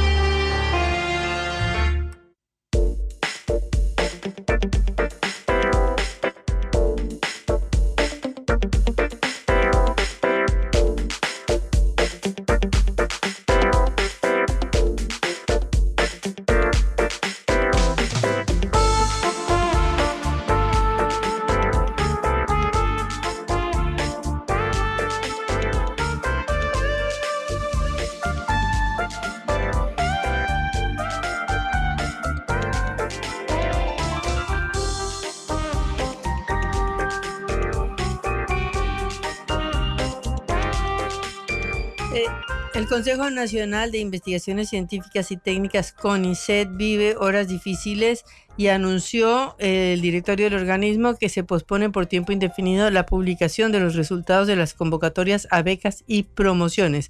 Ayer precisamente hubo lo que se llama un ruidazo por el despido de decenas de trabajadores del sector administrativo eh, y eh, se viven momentos de mm, incertidumbre porque se trata del principal organismo del país, eh, de investigativo del país. Recordemos que eh, Javier Milei había, dicho que, que había que cerrarlo, al final no se ha cerrado, pero ya el hecho de que se cierre la convocatoria de becas y promociones significa que el organismo empieza a dejar de cumplir eh, la función para la cual había sido creado. Eh, la decisión por la cual suspenden este financiamiento, de, tomó el directorio esta decisión, es porque el gobierno de la Libertad Avanza mantuvo la misma partida presupuestaria del año pasado y debido a, la escalada inflacionaria de un 200% al año, bueno, esto queda en nada. De manera que eh, estamos tratando de eh, hablar con uno de los expertos eh, científicos del CONICET para que nos explique cuál es la situación que hay en este momento en el organismo. Tenemos en línea a Diego Golombek, doctor en ciencias biológicas e investigador. Diego, un gusto saludarlo. Patricia Lee y Juan Lehmann desde Cara Oseca, eh, acá en Buenos Aires. ¿Qué tal? Un gusto para mí también. Muchas gracias. Bueno, Diego, ¿qué está pasando en el CONICET? Está pasando que, sin decirlo, porque la verdad que las autoridades no han salido a explicar ninguna de las medidas, se está viendo cuál es el programa del actual gobierno. Efectivamente, durante la campaña se habló con insistencia y con ignorancia sobre cerrar o privatizar instituciones científicas, cosa que no se puede hacer, es algo realmente ilegal, no, no, no es factible de realizar, pero lo que están haciendo es desfinanciarlo, es una forma de dejar morir la actividad científica, de romper instituciones al no dar de financiamiento, no darles la libertad que necesitan justamente para su crecimiento, es una forma de cerrarlas y sabemos que una institución científica que se destruye cuesta décadas en volver a armar. Es un plan que tiene mucha ignorancia, detrás, dado que está clarísimo el rol del Estado en el desarrollo científico y tecnológico y cómo esto después se derrama hacia el sector productivo. Pero bueno, esto no parecen verlo las autoridades actuales de esta manera y están avanzando de esta, de esta forma de desfinanciar organismos que después va a ser difícil recuperar. Diego, buenas tardes, ¿cómo estás? Juan Leman te saluda. Eh, me gustaría eh, pensar cuál es el rol de la, de la ciencia en materia de, de, innovación, de la ciencia y la técnica y el desarrollo, sobre todo de la ciencia eh, de base, pero también, por supuesto, de, todos los progresos que puedan darse en ese campo, porque lo que dice el gobierno es, bueno, no hay plata, entonces no podemos apostar a estas inversiones estratégicas. ¿Por qué es importante que, que el país no frene su inversión en ciencia y tecnología? Sí, efectivamente la mirada es esta, no hay plata, por lo tanto todo lo que se gaste, y se usa la palabra gasto en ciencia, propende al déficit en lugar de verlo como una inversión. Tenemos un ejemplo muy reciente. Si no hubiéramos tenido un sistema científico sólido, la verdad que muchos de los avances que hemos tenido en la pandemia no se hubieran dado. Que Argentina esté desarrollando una vacuna propia, que la pone en el grupo de 10, 12 países que lo tienen, es porque tenemos un excelente sistema científico. Que hayamos tenido inmediatamente inmediatamente o muy poco después del advenimiento de la pandemia eh, kits diagnósticos realizados en Argentina o incluso tratamientos para mitigar los efectos del virus, es porque tenemos un sistema científico y tecnológico muy avanzado. Argentina es un país que se destaca por su producción agropecuaria. Bueno, eso depende de la ciencia y de la tecnología. Si no tuviéramos esa ciencia y tecnología propias, no tendríamos los rindes económicos que tenemos en el campo, en maquinaria agrícola, en eh, semillas modificadas, en distintas tecnologías que se basan en esto. Y no es solo eso, Juan, también la formación en ciencia correlaciona directamente con el PBI, con el desarrollo de un país. Cuantas más gentes tengamos formadas en ciencia y tecnología, mejor se desarrolla el país. Y eso, de nuevo, es una obligación del Estado. Los privados después se podrán sumar cuando empiece a ser redituable esta actividad, pero al principio hay que hacerla desde el Estado, como sucedió con los grandes inventos de la humanidad y las grandes carreras espaciales y tecnológicas en, en el mundo. Es Diego Golombek, doctor en ciencias eh, biológicas, ustedes lo conocen, un famoso divulgador científico e investigador también del CONICET, el Consejo Nacional de Investigaciones Científicas y Técnicas, para quienes nos escuchan desde el exterior. Eh, Diego, quiero preguntarte por el grado de reconocimiento en esta inserción en materia de ciencia e innovación eh, tecnológica de la Argentina en la región y si crees que esto puede estar en jaque, puede estar en riesgo en caso de que se avance en estas decisiones. El reconocimiento es enorme, el CONICET es la institución más prestigiosa de ciencia y tecnología en América Latina en su conjunto, teniendo en cuenta que el CONICET es una red de institutos, investigadores, muchos de los cuales trabajan en universidades, pero sin duda está a la cabeza de la investigación en ciencia con un presupuesto que es relativamente magro, si bien tenemos una ley que eh, nos obliga a ir aumentando el presupuesto en ciencia y tecnología hasta 2030, esperamos que esa ley se cumpla, no, no está en discusión actualmente, lo cual ya también es, es toda una, una, una manifestación que no se esté hablando de, esta ley de financiamiento. Claro que sí, si uno destruye instituciones, si uno se queda sin becarios y becarias que son la fuerza impulsora de hacer ciencia, si no logra que los jóvenes se vuelvan a insertar como investigadores, si no hay financiamiento y hasta ahora ni se ha hablado del financiamiento en la ciencia, por supuesto que está en absoluto eh, misterio el rol que Argentina puede cumplir en ciencia y tecnología. Hay mucho por mejorar, sin duda que hay mucho por mejorar. Tenemos que mejorar nuestras relaciones con el sector productivo, tenemos que mejorar una serie de cuestiones burocráticas, tenemos que federalizar más la ciencia, tenemos que cambiar algunas áreas que se están quedando obsoletas, pero todo eso sobre la base de un sistema sólido, que si se rompe, nos caemos del mapa. ¿Y cómo es en otros países? ¿Cómo hace Estados Unidos? ¿Cómo hacen los países europeos para financiar la ciencia? ¿Tienen también organismos estatales, becarios, todo como el CONICET? Absolutamente y con cifras astronómicas. El NIH tiene el orden de 50 mil, el NIH son los Institutos Nacionales de la Salud en, Estados Unidos, 50 mil o 70 mil millones de dólares para financiar la ciencia, eh, una cantidad de eh, ofertas para formación de recursos humanos. De hecho, cuando Estados Unidos comienza de alguna manera a perder la carrera tecnológica en los años 50, deciden invertir muchísimo en ciencia y en formación de científicos para revertirlo. Y vaya si ha funcionado bien. Lo mismo sucede en la Unión Europea. En todos los países desarrollados, el Estado cumple un rol enormísimo, importantísimo en financiar la ciencia porque no es un gasto, es una inversión. Una inversión a mediano plazo, pero una inversión al fin. Sin eso, Sabemos que nadie va a estudiar las enfermedades endémicas, nadie va a estudiar la contaminación de nuestros ríos, la, producción de alimentos en las economías regionales. Si no lo hacemos nosotros, o no lo hace nadie, o se hace desde afuera con los dividendos también afuera. Sí, se sabe que, por ejemplo, toda la industria farmacéutica de Estados Unidos es absolutamente eh, basada en lo que eh, las grandes investigaciones de las universidades y de los organismos públicos, por ejemplo, o que ahora Joe Biden acaba de destinar, si no me equivoco, 40 mil millones de dólares para eh, la investigación y el avance de la industria de los chips en Estados Unidos y no perder esa carrera armamentística, o que la industria de defensa de Estados Unidos ha sido uno de los factores fundamentales para el desarrollo de todo la IT, de la tecnología, de la computación y de la inteligencia artificial, etcétera. Eh, ¿Cómo ves tú ese eh, desarrollo que se podría hacer acá también desde distintos puntos de vista, por ejemplo desde el ARSAT o desde el desarrollo de cohetes, de satélites, de otro montón de cosas que podría hacer la Argentina que ha demostrado tener una, un avance en la ciencia muy importante?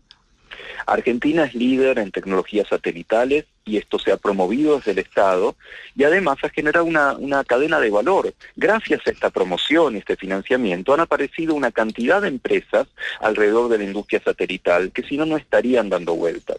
En cuanto a la carrera espacial, Argentina tiene un desarrollo más incipiente, pero sólido al fin, y también se han creado empresas, algunas son empresas con participación del Estado, una es INVAP, que tiene una participación muy importante de la provincia de Río Negro, y realmente es líder en cuestiones de tecnología nuclear, de tecnología satelital y espacial.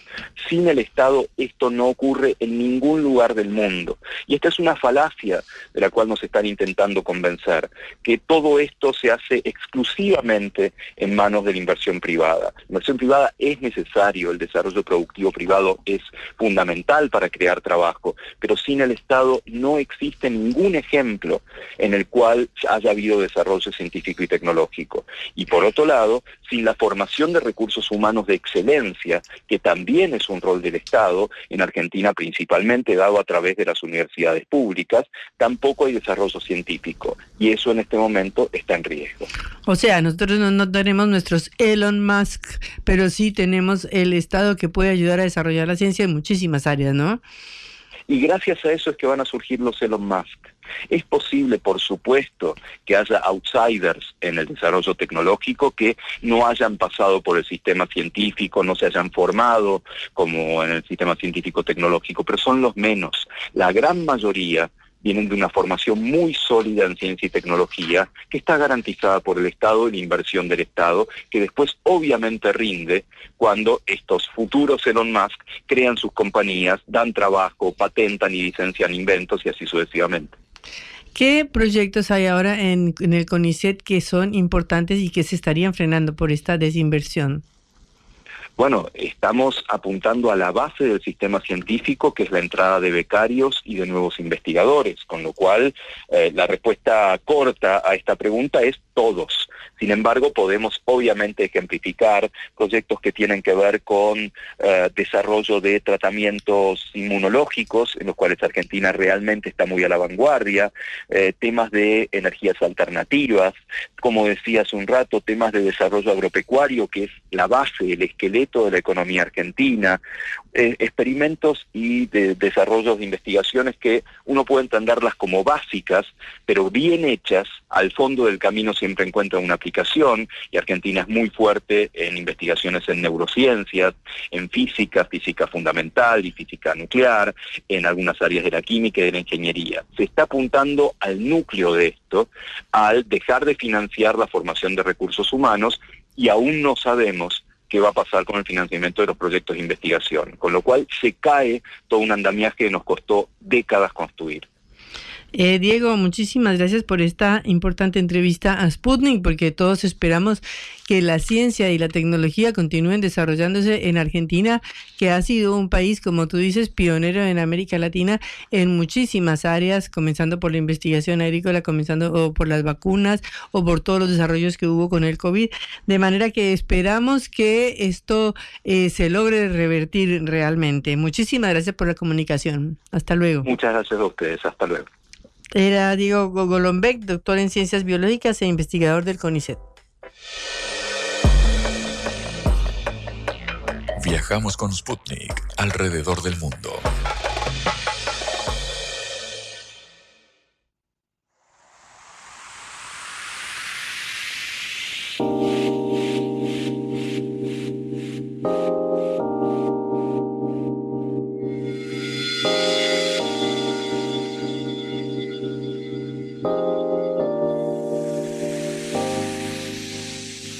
Ayer hubo la trágica noticia en Ecuador, que ya nos tiene acostumbrados a las pésimas noticias, de que fue asesinado el fiscal César Suárez, que estaba investigando precisamente al grupo armado que, se que copó un canal de televisión la semana anterior. Eh, Suárez fue asesinado este miércoles a los tiros en medio del conflicto armado interno que ya ha declarado el gobierno del Ecuador para tratar de frenar esta espiral de violencia. Como todos los días, Suárez salía de las dependencias de la Fiscalía en esa tarde del miércoles sin darse cuenta de que se movilizaba en su vehículo y que otro auto lo estaba siguiendo de cerca y que eran los sicarios que intentarían después atentar contra su vida y que le dispararon decenas de balas acribillándolo de, de una manera que no dio lugar a ninguna posibilidad de salvación o a llevarlo a un hospital para que lograran tratar de reanimarlo. Eh, esto después encontraron el vehículo por ahí tirado, pero recordemos que estos hechos eh, son producto de lo que sucedió la semana pasada eh, y que estaba investigando Suárez, que aparte de eso llevaba importantes investigaciones por corrupción en hospitales y también tenía a cargo un caso muy conocido en Ecuador que se llama el caso Metástasis sobre un capo ecuatoriano que había infiltrado al Estado para obtener un trato favorable de los jueces, fiscales, policías y altos funcionarios. De manera que las balas que lo mataron no se sabe exactamente eh, de dónde vienen porque estaba investigando este caso de corrupción. Eh, que es muy importante, en donde estaba involucrado Daniel Salcedo, que era el em, que fue detenido en Panamá el día anterior y sobre el cual el presidente de la Corte Nacional de Justicia había iniciado los trámites para la investigación.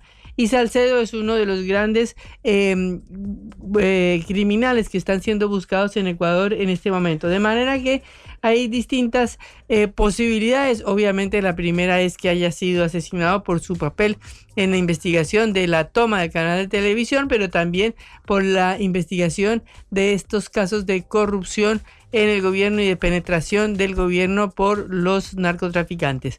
Tenemos eh, una exclusiva del expresidente Rafael Correa, que fue grabada por nuestro colega Eduardo Bautista de México, y vamos a reproducir una parte de esta entrevista. Primero quisiera preguntarle acerca de la situación en Ecuador, que como sabemos vive una de las crisis de seguridad pues más graves que ha tenido este país. Eh, pero sin duda eh, me gustaría que me diera usted un resumen, una síntesis de por qué sucedió esto, en qué momento las cosas fueron tan mal en Ecuador.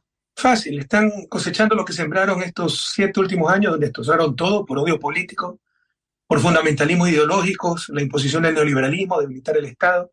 Entonces, por decir algo, el 2017 ganamos elecciones, nos traicionan. mi sucesor, que era de mi partido, se vuelve contra mí, empieza a perseguirnos. Y para hacernos quedar mal, destroza toda la estructura que teníamos del Estado, de acuerdo con el Plan Nacional de Desarrollo, y especialmente la institucionalidad de seguridad. Teníamos un Ministerio Coordinador de Seguridad que coordinaba todos los sectores de seguridad, Fuerzas Armadas, Policía Nacional, Inteligencia, e incluso Colombia y Perú, la Fuerza Pública, porque teníamos las comisiones binacionales de frontera, porque por ejemplo de, Colombia viene la droga, hay que actuar con Colombia, de Perú entraban armas, hay que actuar con Perú. Lo eliminaron, dije para achicar el Estado, pero en verdad para decir que nosotros habíamos hecho un Estado obeso. El Ministerio de Justicia que se encargaba del sistema de rehabilitación social, las cárceles, éramos ejemplo regional.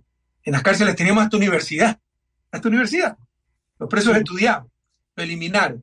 Crearon una secretaría que está totalmente carcomida por la corrupción y hoy el crimen organizado se dirige de las cárceles. Eliminaron el Ministerio del Interior, que se había creado para controlar la policía, porque la policía es muy susceptible de corrupción, trabaja con, con el crimen, contra el crimen, pero cercano al crimen y seguridad ciudadana. Hay hasta reportes del video, usted puede ver la policía mejor pagada de América Latina, eh, con tablero de control, con indicadores.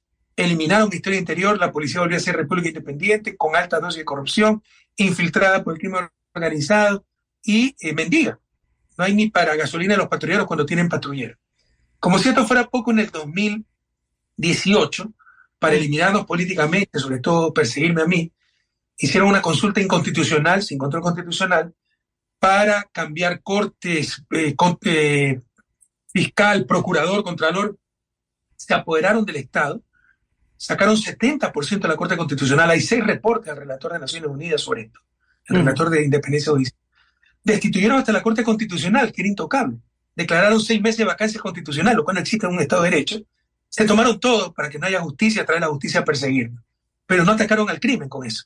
Entonces el crimen eh, estaba en total impunidad.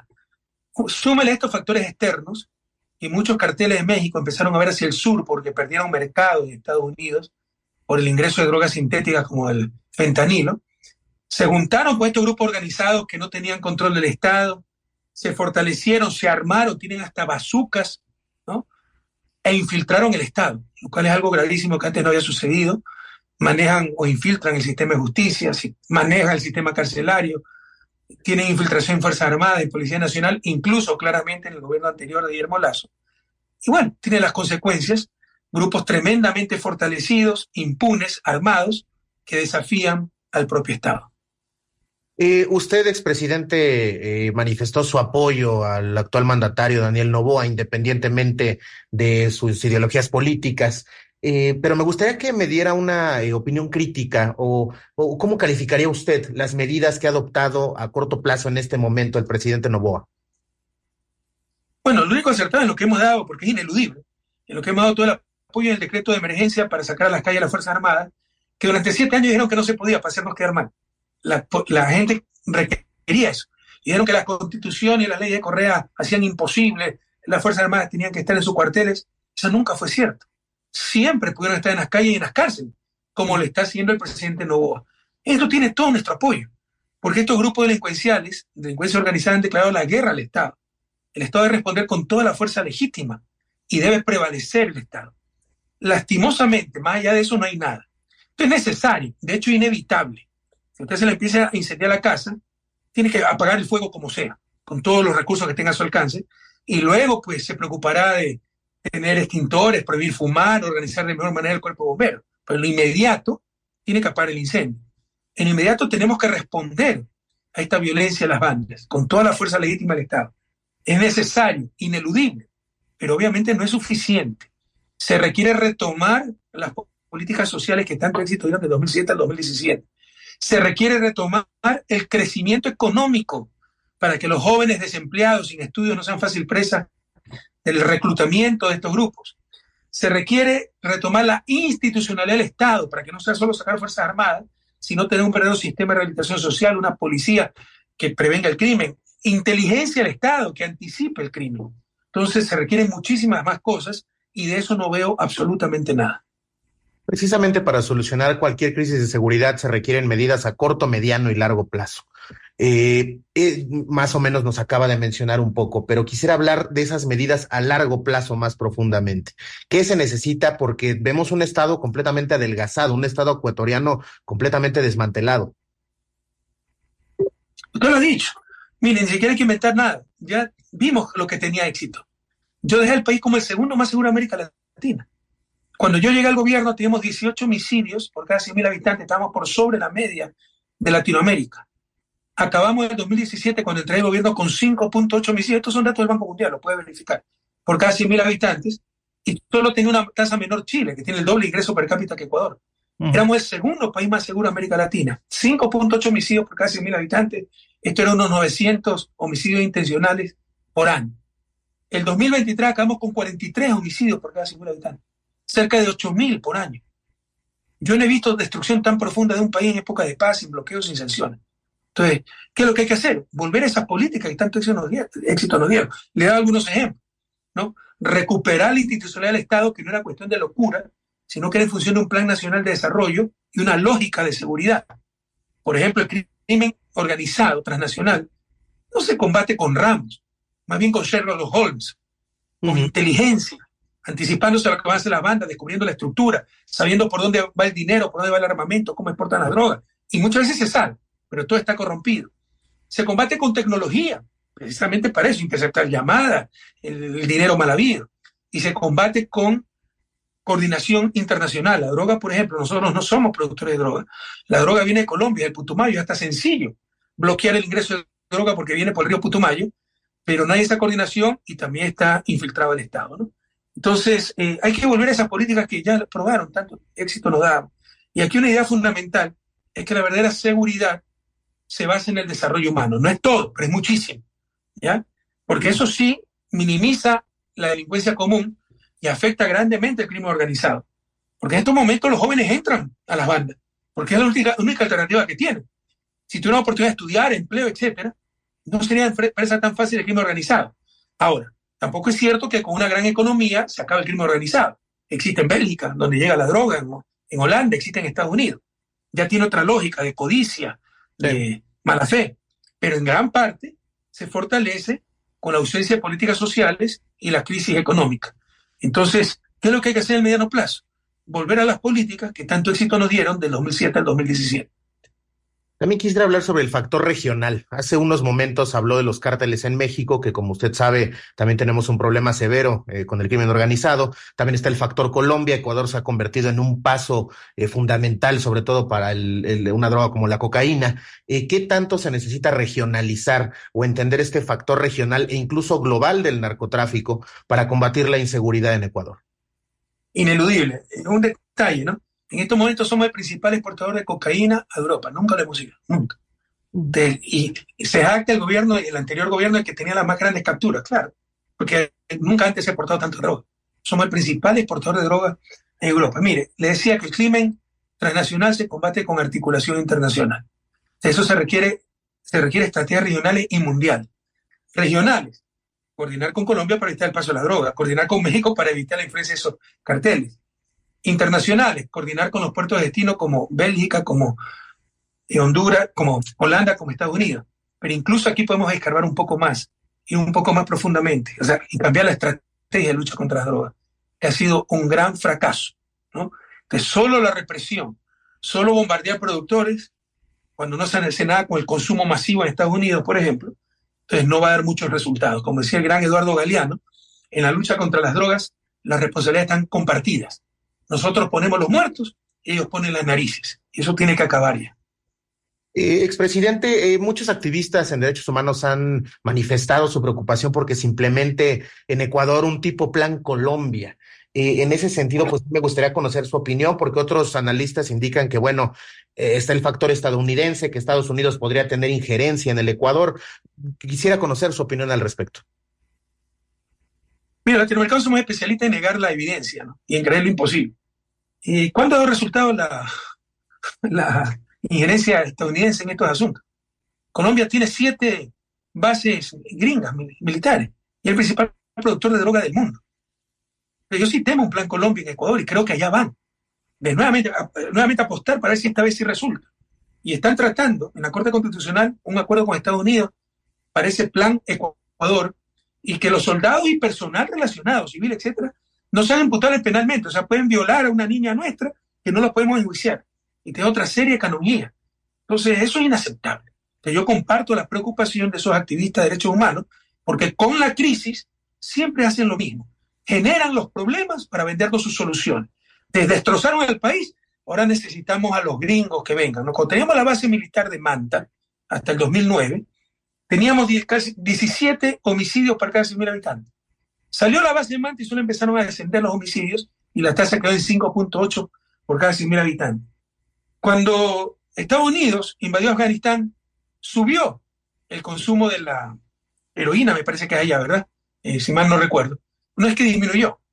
Como le decía, Colombia tiene siete bases militares gringas y es el principal productor de coca del mundo. Entonces, por ahí no va la solución, pero generan problemas la gente pierde esa para vendernos sus soluciones. Por ejemplo, cuando un quiebre, punto de quiebre en la pacificación del país fue un control mucho más estricto de la prohibición de armas, de portar armas. Hoy quieren volver al libre porte de armas porque esa es la solución. Cuando nosotros demostramos exactamente lo contrario. Pero en la desesperación de la gente, nos crean los problemas y nos venden sus soluciones. Claro. Desde su punto de vista, expresidente, ¿a qué se debe la irresponsabilidad de Estados Unidos, de, Washington, eh, en el tema del narcotráfico, porque como os digo, en México vivimos también el Plan Mérida, la iniciativa Mérida, donde pues se exportaron armas y armas y armas. El país vivió una guerra, bueno, de hecho creo que existe todavía la guerra contra el narcotráfico, pero ¿a qué se debe esta irresponsabilidad? ¿Por qué Washington elude ese tema? Yo no creo que elude, creo que está enfrentando de mala manera un enemigo muy fuerte, eso sí consejos, ¿no? En función de sus intereses, porque problema de las drogas es perfectamente análogo al problema del alcohol en los años 20. De hecho, el alcohol es una droga. Y el alcohol mata más que la cocaína y la heroína, juntos. ¿no? Eh, y es una droga, una soft droga, droga, pero droga. En los años 20 hicieron una enmienda, la ley seca, enmienda constitucional para prohibir el alcohol. Se le disparó el crimen organizado, los alcapones, todos los gantes. Se seguía vendiendo alcohol sin controles sanitarios, sin pagar impuestos. Había violencia, muertos los productores, se dan balas los comerciantes, que tuvieron que derogar esa enmienda. La única enmienda en la historia de, eh, la única enmienda constitucional en la historia de Estados Unidos que ha sido derogada. un problema perfectamente análogo al actual de las drogas, con solo una gran diferencia, que los productores y los muertos no están en Estados Unidos, están en Latinoamérica. Entonces ese es el problema de Estados Unidos.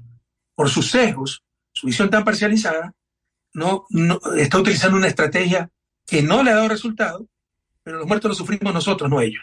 Por supuesto que puede haber falta de voluntad y tolerancia, porque por lo menos tres presidentes vivos estadounidenses han reconocido que fueron consumidores de droga. Clinton, Obama y Bush. Es decir, ellos mismos consumen. Bueno, no creo que tengan toda la voluntad de combatirlo. Reflexión y análisis de las noticias que conmueven a la Argentina y al mundo. Vuelta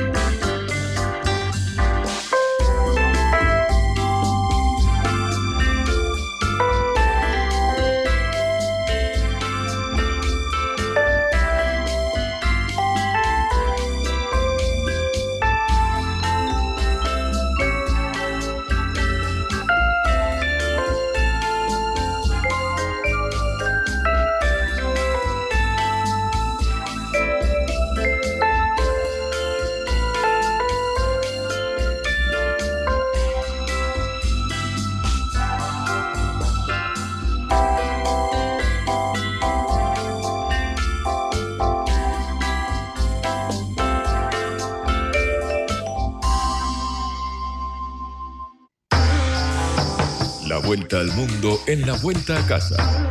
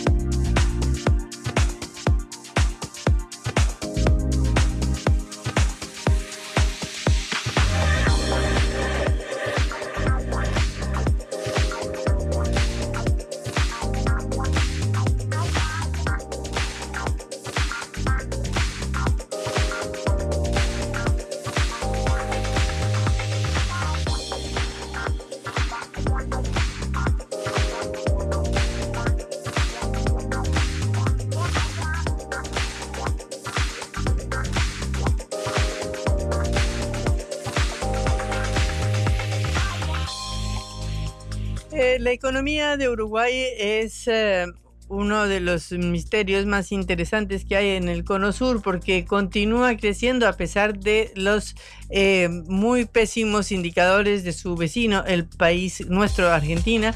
Eh, pero, sin embargo, el Banco Mundial presentó un informe donde dice que va a crecer en un 2.3% en 2024. Perdón. Eh, el documento de, que ya tiene em, unos días de publicado dice que las proyecciones superan la media regional y que está prevista una expansión de la economía eh, en la cual solamente sería superada por la economía de Paraguay. ¿Cuál es ese mm, pequeño milagro uruguayo que hace que no se contamine de la situación de la Argentina y cómo incide la situación de la Argentina en Uruguay? Hablamos hoy con Bruno Gianotti, economista del Instituto Cuesta Duarte del PIT-CNT, es decir, de la Central Sindical. Uh, Bruno, un gusto saludarlo. Patricia y Juan Lehmann desde Buenos Aires. Hola, un gusto saludarte, Patricia. Un saludo a toda la audiencia y Encantado de hablar contigo. Eh, bueno, Bruno, eh, nos sorprende siempre de este lado del Río de la Plata escuchar los indicadores de Uruguay, que el dólar lleva en 38, 39 hace no sé cuánto tiempo, que eh, las cifras de crecimiento se mantienen a pesar de, digamos, de la situación de su vecino, que es uno de los principales socios comerciales de Uruguay. ¿Cuál es el... Eh, es cierto que Uruguay está creciendo, cuáles son los problemas que tiene y cómo le afecta la, la, esta vecindad con Argentina? Bueno, Uruguay en términos de crecimiento económico ya en los últimos 6, 7 años viene mostrando tasas bastante moderadas. Es cierto que tiene una ventaja importante respecto de otros países de la región, que es la estabilidad. Sí, en Uruguay no hay grandes eh, no suele haber grandes eh, variaciones en cuanto a las tasas de crecimiento, eh, salvo obviamente en lo ocurrido en el 2020 con, con el tema de la pandemia y el posterior rebote, pero si uno extrae esos datos excepcionales de, la serie histórica, uno mira que todos los años Uruguay crece a tasas muy parecidas, en torno al 2%, ¿sí? Este, después de un ciclo de crecimiento más acelerado que fue entre el 2000 entre el 2005 y el 2015, eh, en función del auge del modelo agroexportador registrado en esos años. Después entró en una especie de, meseta con un crecimiento bastante bajo, estable, pero bastante bajo. Y bueno, algo que nosotros este, vemos con preocupación es que ha, habido bastantes dificultades, tanto en el gobierno anterior como en el gobierno actual, para encontrar las formas de salir, digamos, de esa entre comillas, trampa de bajo crecimiento, como casi todo en la vida. Eh, uno puede mirar el, vaso medio vacío y, o el vaso medio lleno, ¿no? Como decimos acá. El vaso, el medio lleno sería esta estabilidad, esta este, previsibilidad de lo que va a ocurrir, nunca hay este, situaciones de cimbronazos fuertes de un momento a otro, grandes cambios de la, de la situación económica radicales, digamos, pero también es cierto la parte vacía del vaso es que este, Uruguay si sigue creciendo a tasas tan tan bajas, tan moderadas, este, de aquí a muchos años para adelante va a ser difícil poder generar un, una expansión del estado de bienestar más potente, una, un abatimiento de, los índices de, de, pobreza infantil, que si bien son más bajos que en otros países de la región, todavía nos preocupan en, en este en este lado del charco, como decimos. Este, y bueno, este, ese es un poco el panorama. Para el año que viene se espera un crecimiento este, un poco más alto que este año, pero principalmente por lo que llamamos el efecto rebote. y 2023 fue un año de crecimiento muy bajo, menos del 1%, fundamentalmente por, por la situación de la sequía y cómo nos afectó también la situación de Argentina. En, en Uruguay durante 2023 hubo lo que se llama un desvío de consumo. Muchos uruguayos durante todo el año fueron a, consumir bienes y servicios en Argentina por la diferencia de precios. Eso tiene una parte positiva, que es que los uruguayos pueden hacer valer un mayor poder de compra consumiendo más bienes y servicios este, del otro lado del, del, río, pero la parte negativa que tiene es que afecta a la actividad económica local y puede haber generado algún algún cierre de empresas, sobre todo en la, región fronteriza con Argentina, y bueno, eso en 2023 hizo que el crecimiento fuera, fuera prácticamente cero, este, si bien se valora que no haya habido una caída de la actividad económica, que era una posibilidad cierta. En el 2024, por ese rebote, seguramente tengamos una tasa de crecimiento del entorno del 3%, este, eh, en referencia a 2023, pero sigue siendo una tasa todavía insuficiente para algunos desafíos que tenemos como país por delante uno eh, ve, digamos, los consumos en Uruguay y en Argentina. Yo eh, tengo mucho, viajo bastante a Uruguay por las razones laborales y ve eh, que el, nivel de vida de Uruguay tiene unos costos altísimos. Es decir, el boleto de colectivo vale un dólar cuando acá vale, no vale 100 pesos, no vale 10 centavos de dólar ahora que acaba de subir. Para decir una cifra, pero si no tomar el teléfono celular, que un plan de Movistar vale 40, 50 dólares y aquí un plan de Movistar vale 7, 10, 12 dólares a lo sumo, o las tarifas del agua, o las tarifas de la luz, o las tarifas del gas, que cualquier casa, cualquier pequeño departamento en Uruguay paga 50 dólares y aquí obviamente hay unos subsidios enormes, pero se pagan a veces un dólar o dos dólares por los consumos. ¿Cómo, cómo vive eh, la población uruguaya este peso tan grande de los servicios, sobre todo que son en cifras eh, europeas? Exacto, a veces decimos para ilustrar esta situación que en Uruguay tenemos una estructura de precios europea y tenemos salarios sudamericanos, ¿no? Entonces, claro. a veces es difícil entender cómo con este panorama este, la tasa de pobreza igualmente es relativamente baja, estamos hablando de una pobreza del entorno del 10%. Este, y bueno, eso tiene que ver con este, algunas eh, políticas, sobre todo que se desarrollaron entre el 2005 y el 2015 en materia distributiva, ¿sí? que lograron este, incrementar sustancialmente los salarios más bajos.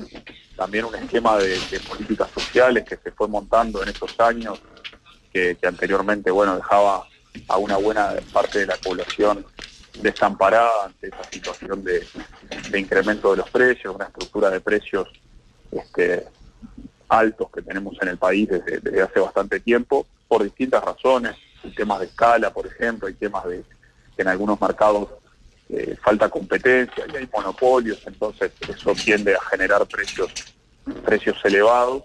Este, y bueno, esa es un poco la, situación. Sigue habiendo este, una, una situación de que los salarios, este, si bien uno mira, por ejemplo, el salario mínimo de Uruguay en dólares y es relativamente alto para lo que es la región, en realidad si uno lo compara con la estructura de precios, eh, los salarios son este, bastante bajos, por más que permiten a la mayoría de la gente estar un poco por encima de la línea de pobreza, pero siguen siendo este, bastante, bastante insuficientes para pensar en una calidad de vida más satisfactoria. ¿no? Entonces ese es un poco el, el panorama, tenemos que seguir pensando en, cómo incrementar esos salarios, sobre todo los, los que están en las franjas más bajas. ¿Cuál es el salario mínimo?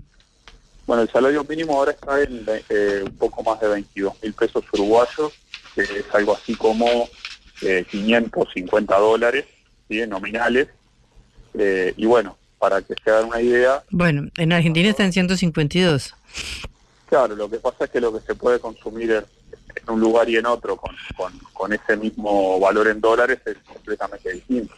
En Uruguay, para que se hagan una idea, la línea de pobreza per cápita en Montevideo, porque en el interior es un poco, un poco más baja, pero en Montevideo la línea de pobreza equivale al salario mínimo. O sea, un trabajador que gana el salario mínimo eh, incluso está por debajo de la línea de pobreza si vive solo y si vive, por ejemplo, dos trabajadores con dos hijos, eh, una familia trabajadora, digamos, este, con, dos hijos, eh, está bastante lejos, si gana el salario mínimo o un poco más, de, de alcanzar el valor para no ser pobre, ¿no? Por eso este, tenemos todavía un 10% de, de trabajadores, porque la mayoría de las familias pobres no es que no trabajen, trabajan, pero seguramente trabajan en empleos precarios, con, mala remuneración. Este, y bueno, eso es, un poco el, foco que, deberían dar las políticas públicas en lo, en lo sucesivo. ¿no? ¿Y cuál es el salario eh, medio, digamos? ¿O este es el salario medio también? No, no, no, el salario medio es más alto, eh, anda en el entorno de los 40 mil pesos, o sea, mil dólares aproximadamente. Este, pero bueno, eh, sigue siendo un valor que si bien eh, en términos comparativos con la región puede resultar alto, en relación a la estructura de precios que hay en Uruguay, eh, es un salario que, que, igual, igualmente es bajo. ¿no? Por ejemplo, en, en, Uruguay un alquiler en un barrio medianamente céntrico puede costar entre 18 mil o 20 mil pesos, o sea, 500 dólares al mes, con lo cual un trabajador que gana el sueldo promedio, no el salario mínimo, sino el sueldo promedio, y tiene que alquilar su vivienda, este, aquí no hay subsidios mayormente a la, vivienda como pueden haber en otros países, la mitad del salario, y en algunos casos puede ser que más, se le termina yendo en, el alquiler únicamente. Claro, si a eso se suman los servicios eh, y el teléfono y el gas y el agua y todo eso, da una cifra de ya 700 dólares por lo menos. Sí, sí, sí, los servicios en general son caros, tenemos un, de todas formas la ventaja de que la mayoría de los servicios públicos, como la telefonía, eh, la electricidad, están en manos de empresas públicas, que eso permite al Estado darle cierta, cierta flexibilidad para hacer políticas sociales a través de, las tarifas en algunos casos, pero este, de todas formas, si uno suma todo, también la canasta alimenticia, por más que Uruguay es un gran productor de alimentos, igualmente este, los alimentos en general su precio se fija por la referencia internacional, entonces este, en el 2021, 2022, que los alimentos subieron mucho en todo el mundo, eso también impactó en la canasta de, de precio de, nuestro país, subieron mucho el aceite, los productos en base a cereales, la carne, este, y, bueno, eso evidentemente genera genera dificultades, sobre todo para los asalariados con ingresos más bajos de, de llegar a fin de mes. O sea que, bueno, en Argentina se pinta Uruguay como este país donde hay una situación económica excepcionalmente favorable, pero realmente si hay un trabajador en Uruguay encuentra difícil llegar a fin de mes, así los salarios sean eh, tres, cuatro veces más grandes que los de Argentina, ¿no? Es así, es tal cual lo dijiste, ¿no? No, es un paraíso ni mucho menos en Uruguay. Eh, siempre o, a veces ocurre que en las comparaciones, dicen que las comparaciones son odiosas, bueno, eso ocurre un poco que si uno uno se compara, este, puede terminar con una visión un poco no, no del todo correcta de, lo que es la realidad. Y sin en Uruguay, si bien uno mira los indicadores y, este, y, se puede sentir conforme si se compara con, con la región, ¿no? una pobreza de 10%, este, una indigencia que está por debajo del 1%, este, un índice de desarrollo humano relativamente alto para la región. Eso no implica que sea una situación deseable, ni, mucho menos, sino que creo que Uruguay termina siendo, digamos, termina estando mejor que la mayoría de los países de la región, eh, más que nada porque el resto están mal y no tanto porque Uruguay haya tenido un proceso de, desarrollo este, tan importante, ni, ni mucho menos. Este, y bueno, si uno mira esos indicadores y los compara con otras regiones, ¿no? Con Europa, los países de Europa del Sur, por ejemplo, ni siquiera con los más desarrollados, seguimos estando bastante, bastante lejos. Claro, bueno, Bruno, muchísimas gracias por este informe y estas comparaciones muy útiles para eh, los argentinos que hacen un mito de vivir en Uruguay y resulta que no es tanto. Hasta luego. Bueno, gracias a ustedes, un abrazo grande. Era Bruno Giometti, economista del Instituto Cuesta Duarte, dependiente de la central sindical del PIT-CNT. Cara o seca. Te contamos lo que otros callan.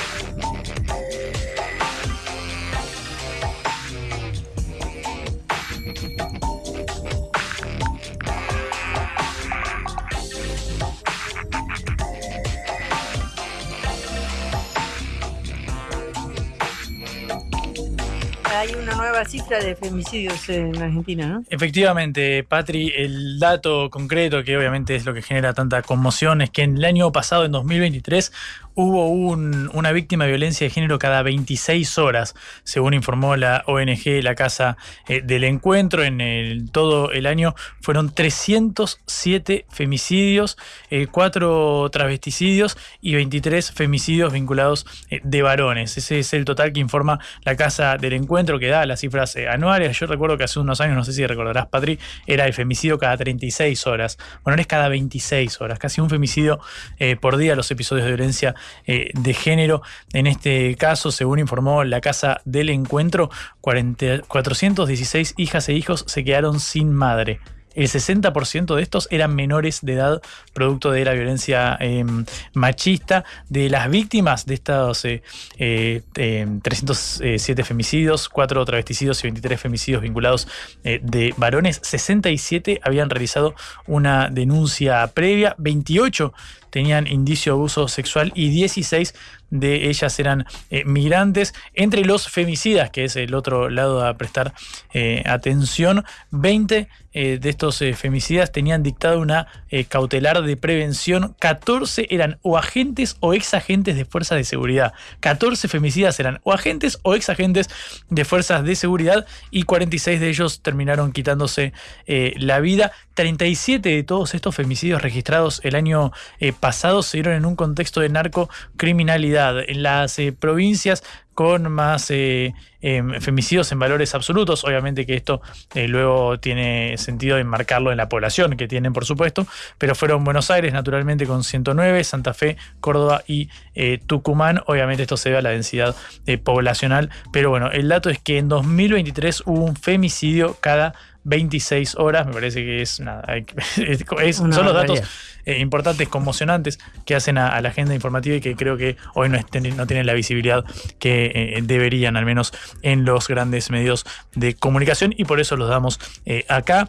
Patri, también te prometí recuperar los audios y las voces de los protagonistas porque habló el ex canciller Santiago Cafiero, se refirió a la presencia de Milei en el foro de Davos, al discurso tan rupturista que presentó el mandatario argentino. Y esto decía el actual diputado nacional electo en las últimas elecciones, ex canciller de Alberto Fernández. Eh, los presidentes no tienen reuniones bilaterales con cancilleres, salvo alguna cuestión puntual, mucho menos con el canciller del Reino Unido, que es donde la Argentina tiene su conflicto. Nosotros tenemos un conflicto de soberanía hace, ciento, hace 191 años que el Reino Unido usurpó parte de nuestro territorio, las Islas Malvinas. Lo usurpó en el año 1833. De ahí en adelante la Argentina tiene una disputa de soberanía en términos, sobre todo, establecida a lo largo de los años, en términos diplomáticos y de relaciones exteriores, donde sostiene permanentemente esa posición. Claro, uno hubiese esperado que desde Unión por la Patria salieran las críticas, pero también habló Patri el senador Martín eh, Lustó, el presidente de la Unión Cívica eh, Radical, ex integrante de Juntos por el Cambio, para quienes nos escuchan del exterior, es decir, una fuerza que en parte la otra la fuerza, en parte está respaldando a Javier eh, Milei. Bueno, Martín Lustó eh, dijo esto sobre la presencia de Milei en Davos. ¿Qué imagen cree que dejó Milei? No sé, yo, los, que me escribieron de distintos lugares del mundo estaban estupefactos. Porque piensan que es inaplicable lo de Milei. No, porque, es llamativo, que, es, llamativo que, que alguien vaya, que un presidente vaya al foro de Davos, que insisto, es como el símbolo del poder económico concentrado, de decirles que son un vehículo de la izquierda, porque eh, promueven la Agenda 2030, que es una agenda de ambiental, de igualdad, de lucha contra la pobreza. Es el presidente que fue a ese foro y negó la desigualdad de género, porque él dijo que cuando uno es libertario no hay desigualdad de género. Bueno, pero en la realidad hay desigualdad de género. Negó el cambio climático, la injerencia del ser humano en el, en el medio ambiente. Bueno, con este discurso ganó las elecciones y es presidente de la Argentina. Bueno, sí, sí. Y ese es el discurso con el que yo estoy en desacuerdo. Bueno, contundente también Martín Lustó desde la Unión Cívica eh, Radical. Quien habló, Patri, más en tono de chicana fue Axel Kicillof, el gobernador de la provincia de Buenos Aires. Hoy que arrancamos cara o seca hablando de los gobernadores del sur, los patagónicos. En este caso tenemos que ir al distrito más poblado del país porque Kicillof se refirió a la temporada turística, sobre todo en la costa bonaerense, eh, que, bueno, ya lo contábamos acá, está cerca del 55% la ocupación hotelera, cuando suele ser del 85-90%.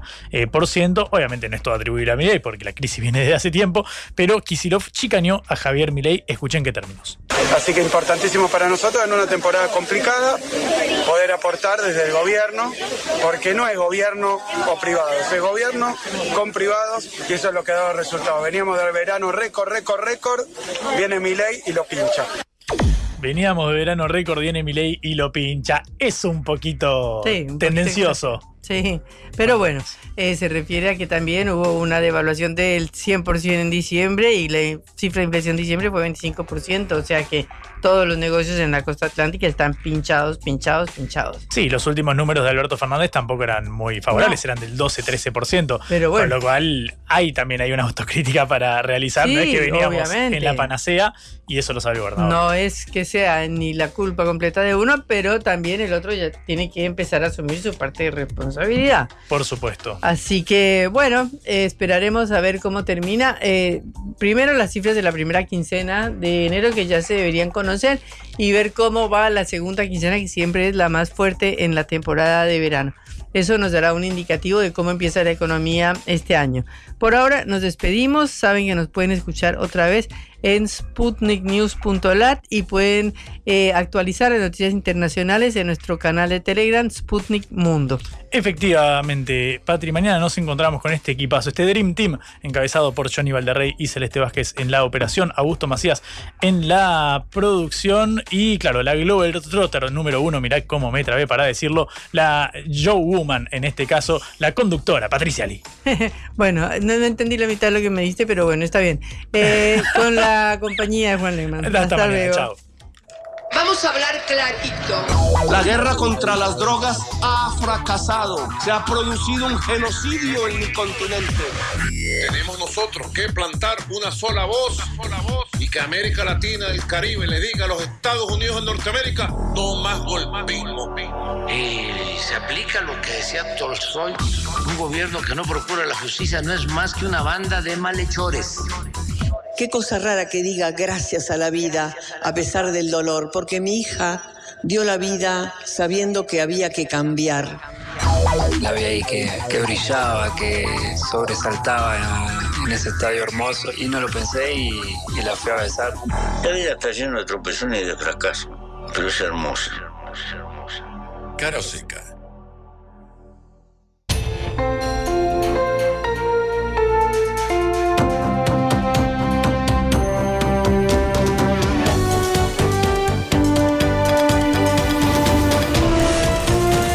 En Sputnik contamos lo que otros callan.